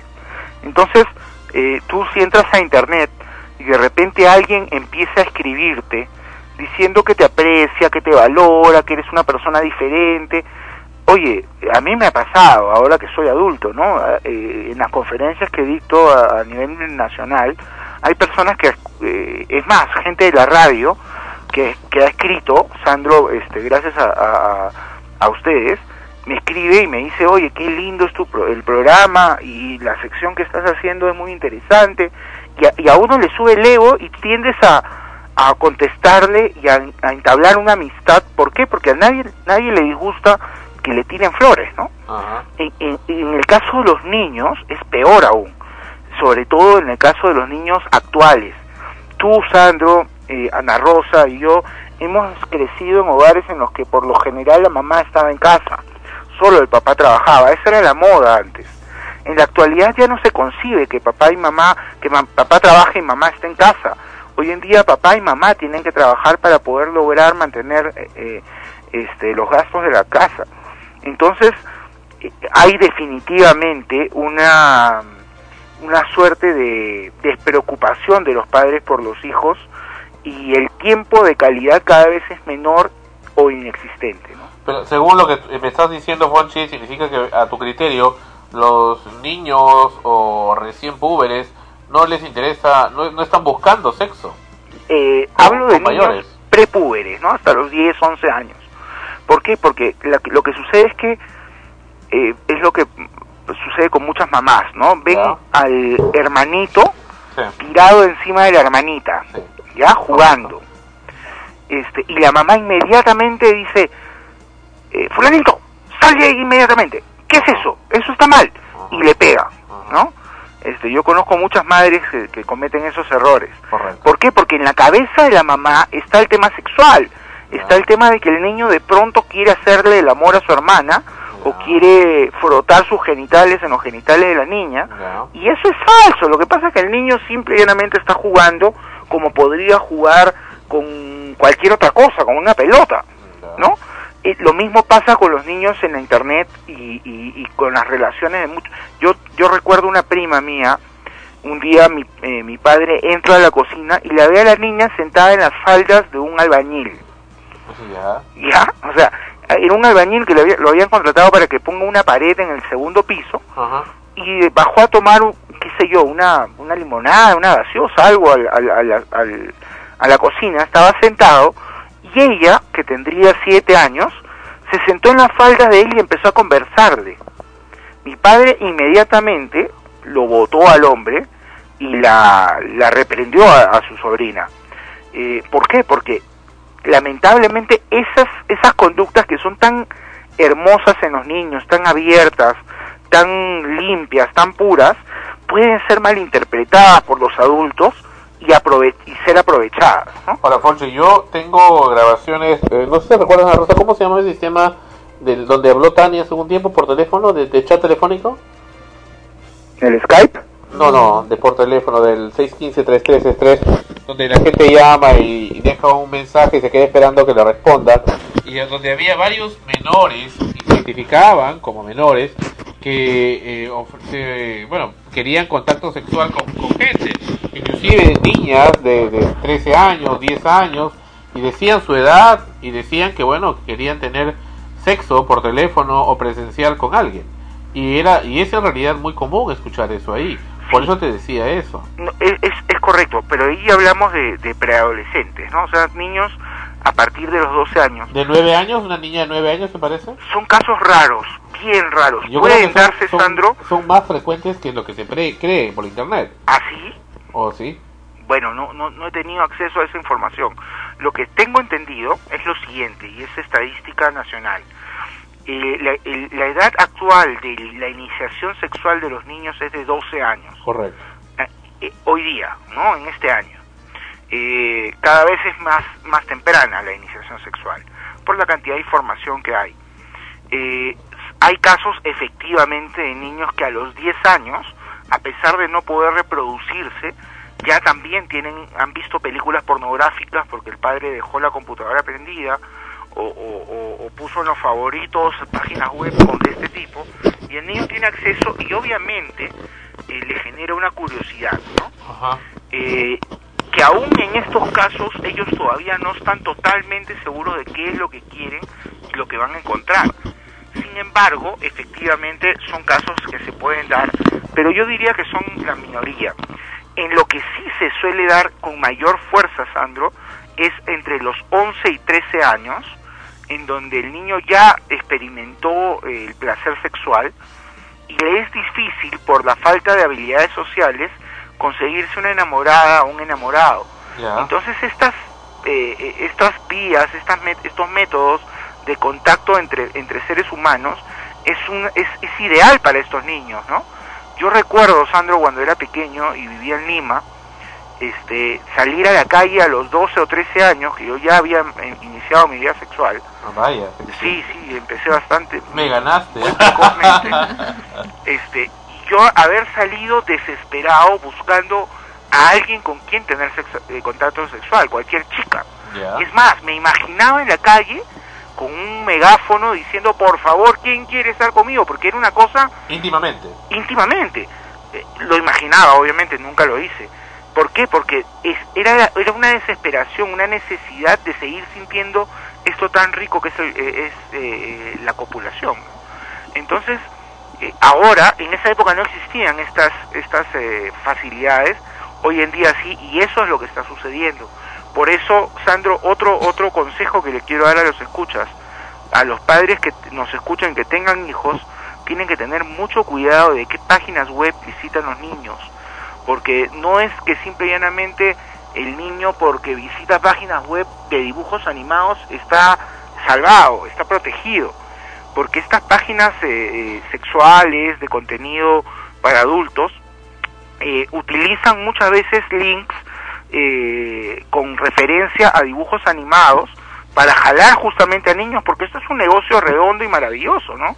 Que le da mucho dinero a la gente. Entonces, eh, no los papás que, que ven a sus hijos navegando entre Barney, Power Rangers y este, qué sé yo, Ben 10, no se, que no sientan que sus hijos están excluidos de en algún momento ver páginas web pornográficas o con contenidos eh, para, para adultos. Es, es muy común, y a mí ya me ha pasado, se los comentaba el otro día, este, de que mi hijo se encuentre con estas páginas web navegando en, en temas de dibujos animados, ¿no? Eh, Fonchi, ¿de qué manera deben eh, los padres educar eh, sexualmente a sus hijos para evitar, por ejemplo, cosas como estas? Un- Una vez vi una serie, por ejemplo, no era un capítulo de una serie, en la que eh, eh, eh, había una familia en que la madre y los padres hablaban abiertamente del sexo. Toda su vida habían hablado abiertamente sobre el sexo con, con sus hijos porque pensaban que esa era la mejor manera de, de, de criarlos, ¿no? Eh, pero la, la gracia, porque era un, medio un comedia un poco, lo, el asunto era de que el hijo de esta pareja eh, era impotente, porque por ahí eh, saltó la liebre, ¿no? O sea, ¿qué, qué es lo que pasaba en la casa? Y, y la hermana era lesbiana. O sea, la señora abiertamente de sexo, pero finalmente los dos únicos hijos que tiene, uno es impotente y la otra lesbiana. O sea, ¿qué pasó ahí? Si, y hablaban de sexo de manera abierta, ¿no? O sea, eh, desde siempre. Y ella decía, ¿no? Que yo de mis hijos desde, muy pequeños se les ha hablado de sexo para que ellos este, no lo vean como un tabú, una cosa... O sea, por esta pregunta, ¿hasta qué punto, cómo deben manejar los padres eh, eh, esos temas con sus hijos? Eh, ¿Cómo deben manejar el uso del Internet? Eh, muchas veces pues se censura ya, bueno, de manera de, en, ya local en las cabinas de que no, no entren a ver páginas pornográficas, otros dicen que no, que sí deberían de verlas desde chiquitos para que sepan lo que, lo que, lo que tienen que ver. Pero ¿cómo manejarlo? Claro, mira, eh, hay casos eh, eh, eh, muy muy especiales, ¿no? Como el que me comentas de esta serie que tú has visto, en el cual una familia que abiertamente hablaba de sexo eh, terminó con dos hijos con tendencias muy muy particulares, ¿no? Con problemas particulares. Lo que sucede por lo general cuando en una familia se habl- habla abiertamente de sexo es que los niños están más protegidos para con el tema del abuso o, o- o la violación y al mismo tiempo saben exactamente qué están haciendo, cómo deben hacerlo y cuándo. Son muy raros los casos en los que a pesar de la información hayan malentendidos de este tipo. Ahora, ojo con los papás, eh, no quiere decir esto de que porque tú le hables a tu hijo de sexo abiertamente, él jamás va a ser un homosexual. Si un niño nace con tendencias homosexuales, con este gustos por, por personas de su mismo sexo, sea hombre o mujer, por más que le hable de sexo va a tener esta tendencia, ¿no? Eh, tú- eso es algo que no se puede evitar. A mí me han traído ya tres casos, papás me han traído tres casos de, de niños con tendencias homosexuales, abiertamente homosexuales, y me dicen cúralos, ¿no? Como si los psicólogos tuviéramos la potestad de, o, o- o la capacidad, la posibilidad de convertir a una persona homosexual en heterosexual. Y eso es falso, o sea, un psicólogo que te prometa eso te está mintiendo. Hay casos en los que efectivamente el niño simplemente está confundido y conversar con el psicólogo lo ayuda a aclarar algunas preguntas o temas que no se atreve a hablar con los padres. Sin embargo, eh, cuando ya un- una persona, eh, sea adolescente o puber, eh, tiene gustos homosexuales, es, es imposible o muy difícil de cambiarlo. Y lo que hay que hacer es, en este caso, yo lo que suelo hacer es educar a los padres para que acepten y aprendan a vivir con esto y no le hagan a un- daño a un niño o a un joven en etiquetarlo de, de, de maricón o de cobarde o de mala persona o de que no va a entrar al cielo por, por ser homosexual porque eso lo puede llevar a, a desgraciar su vida, ¿no? Vaya, eso no había escuchado. No va a entrar al cielo por ser homosexual. Bueno, lo dice la Biblia. Lo dice la Biblia. Así es. Ah, vaya. Así, así de grave es, así de grave es. Hay una, hay unos versículos, yo no, no, no, no los sé de memoria, pero en donde Jesucristo, este, eh, condena a los homosexuales, ¿no? Los condena. Entonces, eh, la Biblia, eh, ahora, entendamos que la Biblia es una obra literaria de hace este, siglos y que en esa época pues podía comprenderse esa situación. Sin embargo, en la actualidad yo conozco gente homosexual, Sandro, que es igual o mejor que muchos heterosexuales, ¿no? Más trabajadores, más correctos, más sanos, más preocupados socialmente que muchos heterosexuales que, bueno, están casados, tienen hijos y son muy, entre comillas, machitos. Y paradójicamente hay una enorme cantidad de homosexuales que son eh, tremendamente católicos. Así es. Católicos, ¿no? cristianos católicos. ¿Cuántos casos vemos en la televisión, Sandro, de curas, no? O sea, este, no, no tapemos el sol con un dedo. La realidad es de que desde que se inició el planeta, este, desde que se inició la vida en el planeta, han habido homosexuales y lo seguirán habiendo. La pregunta es, el hecho de que tú, a ti te guste el chocolate y a mí me guste la vainilla, ¿te hace a ti menos que, que a mí? ¿Te hace a ti una persona más mala por tus gustos que a mí, que, que los míos? No, yo no, yo no comparto eso. El problema es cuando los homosexuales comienzan a imponer su homosexualidad a otros. Exactamente, exactamente, ¿no? Tratar de hacer una apología que justamente adolescentes o jóvenes puede, en- en adolescentes o jóvenes puede generar una confusión, ¿no?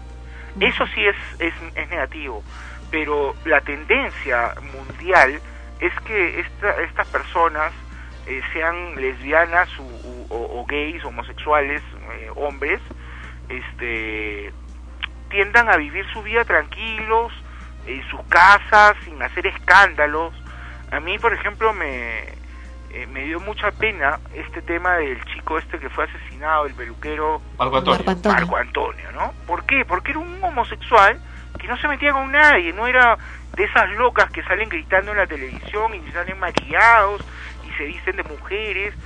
Lo que él hiciera en su vida privada, en su vida íntima, estaba dentro de las cuatro paredes de su casa y por eso merecía mi respeto. Aparte de ser un empresario exitoso que dejaba muy en alto el nombre del Perú donde iba. Este, entonces tampoco eh, eh, lo pensemos así. Lamentablemente la Iglesia Católica, que es la Iglesia peruana, el, el 80% de peruanos son católicos, aunque cada vez son menos, eh, tiende a, ser así de radical, ¿no? Yo recuerdo, tengo un gran amigo eh, aquí en Arequipa, que eh, es para mí, es- yo lo considero un chico casi genio, ¿no? Es un chico que, que se, diferencia del resto de sus compañeros porque es sumamente maduro y, sumamente este capaz. Entonces, este chico cuando, cuando era más joven eh, y ya sentía estas tendencias homosexuales, él mismo fue a la iglesia buscando apoyo, buscando que, que lo ayuden, ¿no? Y, y él me cuenta una situación en la que un cura se le acerca y le dice, le hace un exorcismo delante de toda la gente, ¿no? Y le dice, tú eres homosexual, delante de toda la iglesia. Este chico se traumó en ese momento y actualmente vive su homosexualidad abiertamente y feliz, pero le generó problemas psicológicos graves, Sandro, porque este chico este casi se muere, eh, entró en un, en un cuadro de estrés, eh, casi casi se lo lleva al otro al otro mundo, ¿no?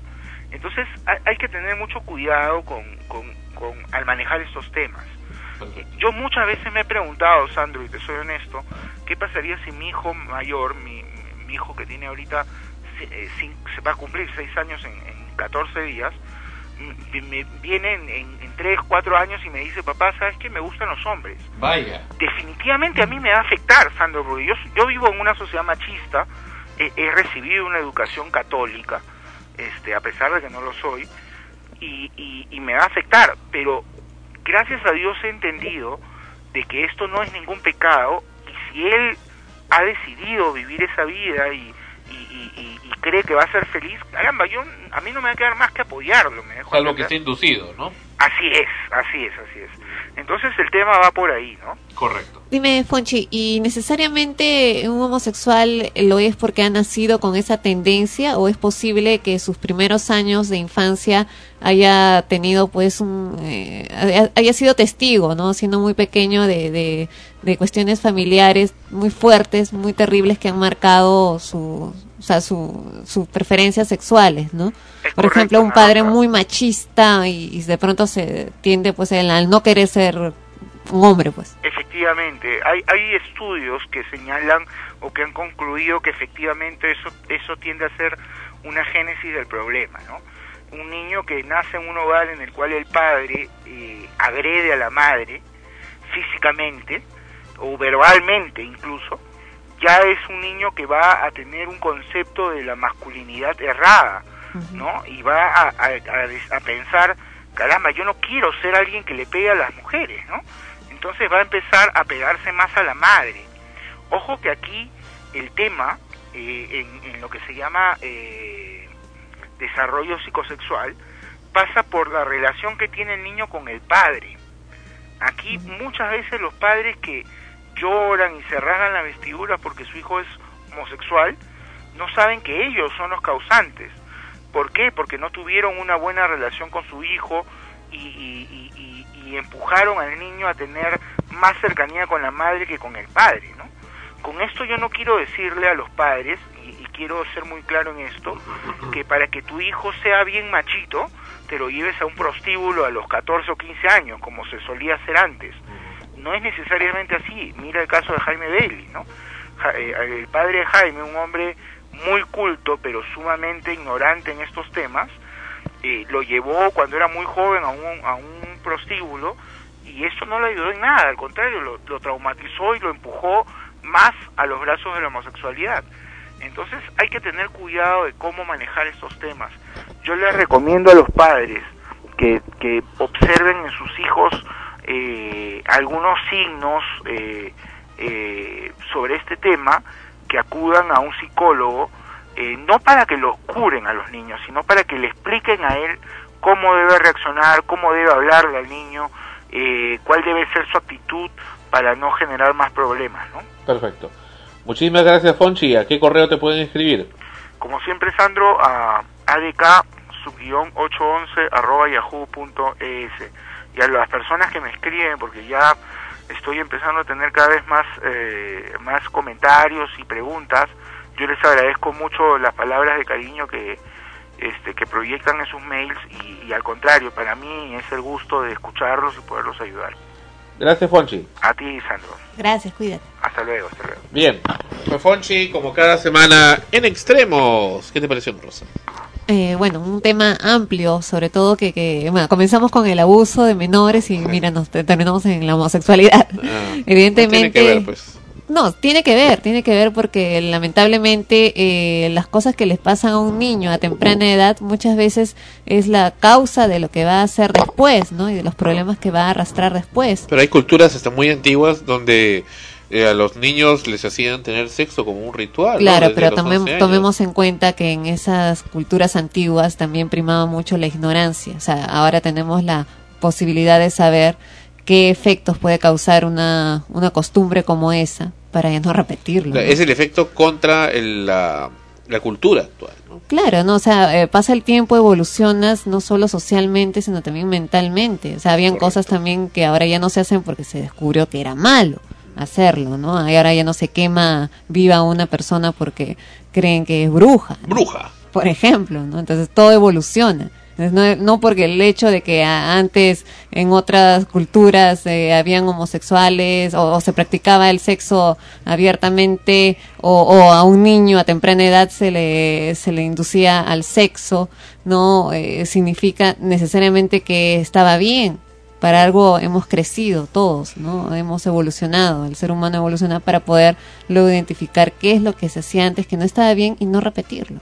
Regresamos con extremos. Viene la banda sonora de Terminator. Terminator Romantic. En extremos.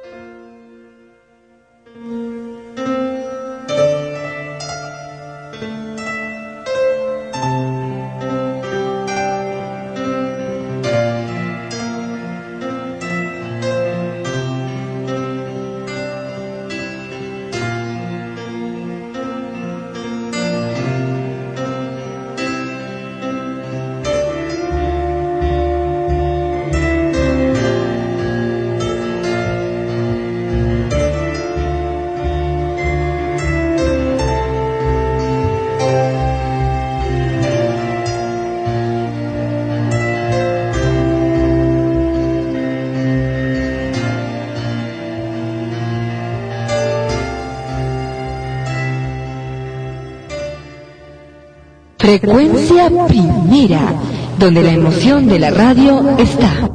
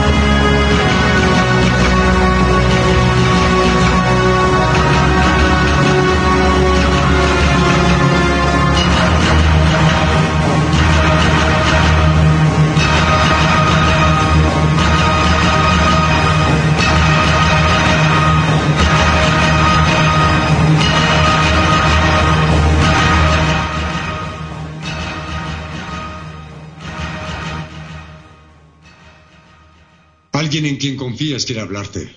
¿Quién será esta vez? ¿Mi madre?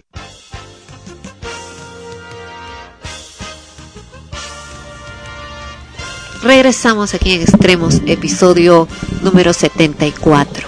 Muy bien, continuamos con el programa y un, ese tema de la gripe porcina, bueno, mal llamada gripe porcina, en realidad es la gripe H1N1.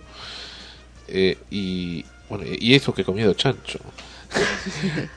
Eh, no tiene nada viene, que ver, pues. viene silenciosa y subrepticiamente, causando cada vez más daño en el país y mucha más gente. Recuerdo cuando recién entró era toda una alarma, las falsas alarmas que decían que ya llegó una persona con gripe porcina como una cosa terrible. Pero ahora escuchemos esto. Prohíben por 30 días todo tipo de espectáculos públicos en el Callao por la gripe H1N1. La ordenanza dictada por la comuna del primer puerto dispone que se difundan y hagan respetar medidas de precaución para evitar el contagio de esa enfermedad. Y esto ya va a continuación de la, el- la prolongación de las vacaciones de los colegios y también la- la cancelación de la parada militar y la parada escolar que no hubo por fiestas Claro. patrias. Eh, la municipalidad del Callao dispuso prohibir por espacio de 30 días calendario la realización de espectáculos públicos y afines en los que haya concurrencia masiva de personas con la finalidad de evitar contagio colectivo de la nueva influenza H1N1. La medida se ajusta a una ordenanza pública hoy en el Boletín de Normas Legales del diario El Peruano, a través del cual se promueve entre la población comportamientos saludables, preventivos y de control para disminuir los efectos de esta pandemia. La norma dispone de difundir y hacer respetar eh, la- entre la población del Callao una serie de medidas precautorias como cubrirse la nariz y la boca al toser, estornudar con un pañuelo desechable o un papel higiénico o en su defecto con la parte interna del codo. Vaya, en caso se detecte un infectado por este mal, se deberá informar al Ministerio de Salud de acuerdo con las normas que regulen el tratamiento del virus. Señala la norma, en lugares u objetos contaminados se debe determinar su inmovilización o cierre hasta que estos estén desinfectados. El dispositivo añade que en caso de tratarse de medios de transporte público contaminados, se determinará el aislamiento preventivo y posterior cuarentena de los mismos. O sea que ten cuidado. Si te vas al Callao por alguna razón, cuidado Pablo, Pablo Luna, te vas en una combi, estás ahí y dicen, no, tienen ahí la gripe H1N1, te fregaste, porque 40 días van a, tener que, van a tener que convivir ustedes en la combi. en una combi aislada, como, como pestosos. El dispositivo añade, en caso de eh, tratarse de, bueno, de medios públicos, ya lo hemos visto, asimismo en situaciones de carácter extraordinario, las autoridades sanitarias podrán exigir la realización de pruebas analíticas y exámenes médicos que consideren necesarios para proteger la salud de las personas. Bueno, acá el gran problema es que eh, la gente es muy muy desordenada con, con su propia vida, ¿no? Sí. Por ejemplo, se supone pues que, que si estás con una gripe muy fuerte, ya de por sí una gripe que no sea la, la, la gripe, la mal llamada gripe porcina, eh, ya es eh, contagioso, porque una gripe es contagiosa, o sea, el- eh, en en- sobre todo en este caso, no salgas pues de la casa, o sea, si estás mal, quédate en la casa, o sea, Pero ¿cómo uno va a salir si tiene trabajo que hacer? por eso, pues ella es una cuestión en general, No o sea, trabajas, no comes. si tú, eh, bueno, en ese caso sí, pues, pero a lo que me refiero es a, a asistir a un espectáculo, a una obra de teatro, a un cine, si estás con todos los malestares y vas y te expones a ti mismo a, a- a- a que esa enfermedad empeore y expones al resto Ajá. a que se contagie. Ese es el, el problema, ¿no? Eh, no, no debería de, de, de asistir a, un, a una actividad pública a alguien que tiene, que sabe que está enfermo. Y eso implica entonces que ahora en el Callao ya no van a haber funciones de cine. Ni de cine ni de teatro, ¿no? Y Y, bueno, y sus actividades de fiestas, al esas cosas que en el Callao son, pues, este... Chichódromos, Su... huevódromos. su modus vivendi, ¿no? Ah. El yauca. Y eso se va a ampliar también. Eh, tengo información preliminar también que en locales, en nightclubs y en el famoso burdel del Callao, donde acude masivamente la gente, también se estarán tomando estas medidas. Y ahí con mayor razón, ¿eh? Seguro. Bueno, en algunos casos, por ejemplo, como esos, eh, no, no sé cómo es el, el control, pero... ¿En dónde? En, en los burdeles, en esos ¡Burdeles! sitios, eh, que no entren pues alguien que está enfermo, ¿no? O sea, ¿Y le vas a hacer análisis a toda la gente que no, entre? pues, pero es que hoy- hoy- en estos momentos el hecho simplemente de tener una gripe, como no sabes a- a cuáles son, no vas a saber hasta que no te hagas un examen, es mejor quedarte en, en casa. Eh, eh, si estamos hablando de asistir a una actividad No, no, no, de entretenimiento. No, no, no, párale ahí. Esto ya es una estupidez. O sea que toda la gente, ya he visto mucha gente en diferentes sitios, andando con mascarillas, a mascarillas, a mascarillas. Mm. No puedes, al final todo el mundo vas a comer, no puedes darle la mano, ahora ni siquiera puedes abrazar, dar un beso, ni siquiera puedes dar la mano a una persona. Eh, Hasta ese punto de incomunicación estamos llegando, que quieren que nos volvamos máquinas la gente. O sea, eh, y, y habiendo ya una cura para la gripe H1N1. Claro, pero es que tú también te vas al otro extremo. pues. o sea, no, no estoy diciendo de que, de que llegues a ese punto, sino que si tú sabes que tienes gripe y tienes fiebre y estás, no, no te digo una gripe de que estornudas así simplemente, sino que estás congestionado, que te duele la cabeza, te lagrimea, todo eso, todos unos síntomas que por una cuestión lógica, o sea, si eres una persona medianamente inteligente, te quedas en casa a reposar para no empeorarte a ti mismo. Entonces sales y mayor todavía hay responsabilidad de salir, no solo eh, poniendo en riesgo tu propia vida, sino el, el ¿Tú lo contagio de los demás. ¿Tú lo harías? Si estoy, yo he estado con una gripe fuerte que no era la porcina y me quedé en mi casa, ah, ¿no? no, no, te quedaste. Me quedé en mi casa. Si ¿Fuiste vine, a ver la obra de Alfonso Pagaza? no, no fui. No, o sea, con gripe ese día. No, bueno. Ya, entonces este, te quedas en tu casa, ¿no? O sea, si te sientes mal, pues tienes fiebre, no vas a salir para que te dé una neumonía, ¿no? Y, y te mueras, ¿no? Ya otra cosa, pues que tengas simplemente un resfrío, o una, otra que, que sí sabes que puedes manejarlo. Pero acá estamos viendo, pues, que, que esta gripe, entre otras cosas, se caracteriza no solamente por la clásica eh, congestión, sino que tiene problemas respiratorios. Entonces, una persona que está con problemas respiratorios ya es bastante incómodo tener un problema respiratorio, como para que vayas a ver un espectáculo, ni siquiera lo vas a ver bien, lo vas a ver incómodo porque te vas a sentir mal. ¿Ni aún la obra de Alfonso Pagaza? Ninguna obra, ninguna película en el cine, ninguna eh, cosa, eso, ¿no? porque te vas a sentir Vaya. fastidiado, pues no, porque te sientes mal. Entonces la, la lógica es que te recuperes y luego salgas. Correcto. Ahora, ya de por sí se sabe que la gripe común, corriente y silvestre, eh, al igual que esta, igual contagia, igual la gente, mucha gente muere por, por una gripe común y corriente. O sea, em, por eso te digo ahí los, los extremos de, de, de alarmarse en, en esta ocasión, porque bueno, esta gripe es mucho más fuerte, se supone, una influenza mucho más fuerte, pero también depende de los cuidados que uno tenga para sí mismo. Ahora hay personas que tienen riesgo, sí. Las personas eh, que sufren de asma, de problemas respiratorios, los hipertensos, las personas malnutridas, Ujú. los obesos. O sea, en general hay... o Los sea, obesos. Los niños. Yo diría ¿no? los obesos en especial. ¿Cómo existe tanta gente obesa? Claro, por ejemplo, ¿no? Ya esa es una irresponsabilidad. Una pandemia realmente. ya este, el niños menores de Deberían 8 ais- años. a todos los obesos. Eh, en fin, hay una, hay, hay personas en riesgo que lamentablemente, o sea, si vemos la, la gente que ha fallecido a consecuencia de, de la gripe, es Sí. precisamente personas que estaban en ese cuadro de, de riesgo. De obesidad. O- en, en uno de los casos fue una mujer que era obesa, Sí. eh, un hipertenso, otro que tenía problemas de asma. O sea, se le complica, pues. Entonces, ¿para qué buscártela, no? Y en varios lugares públicos, como el hospital del, de E-Salud, Seguro Social del Perú, ya eh, están restringiendo las visitas a los enfermos.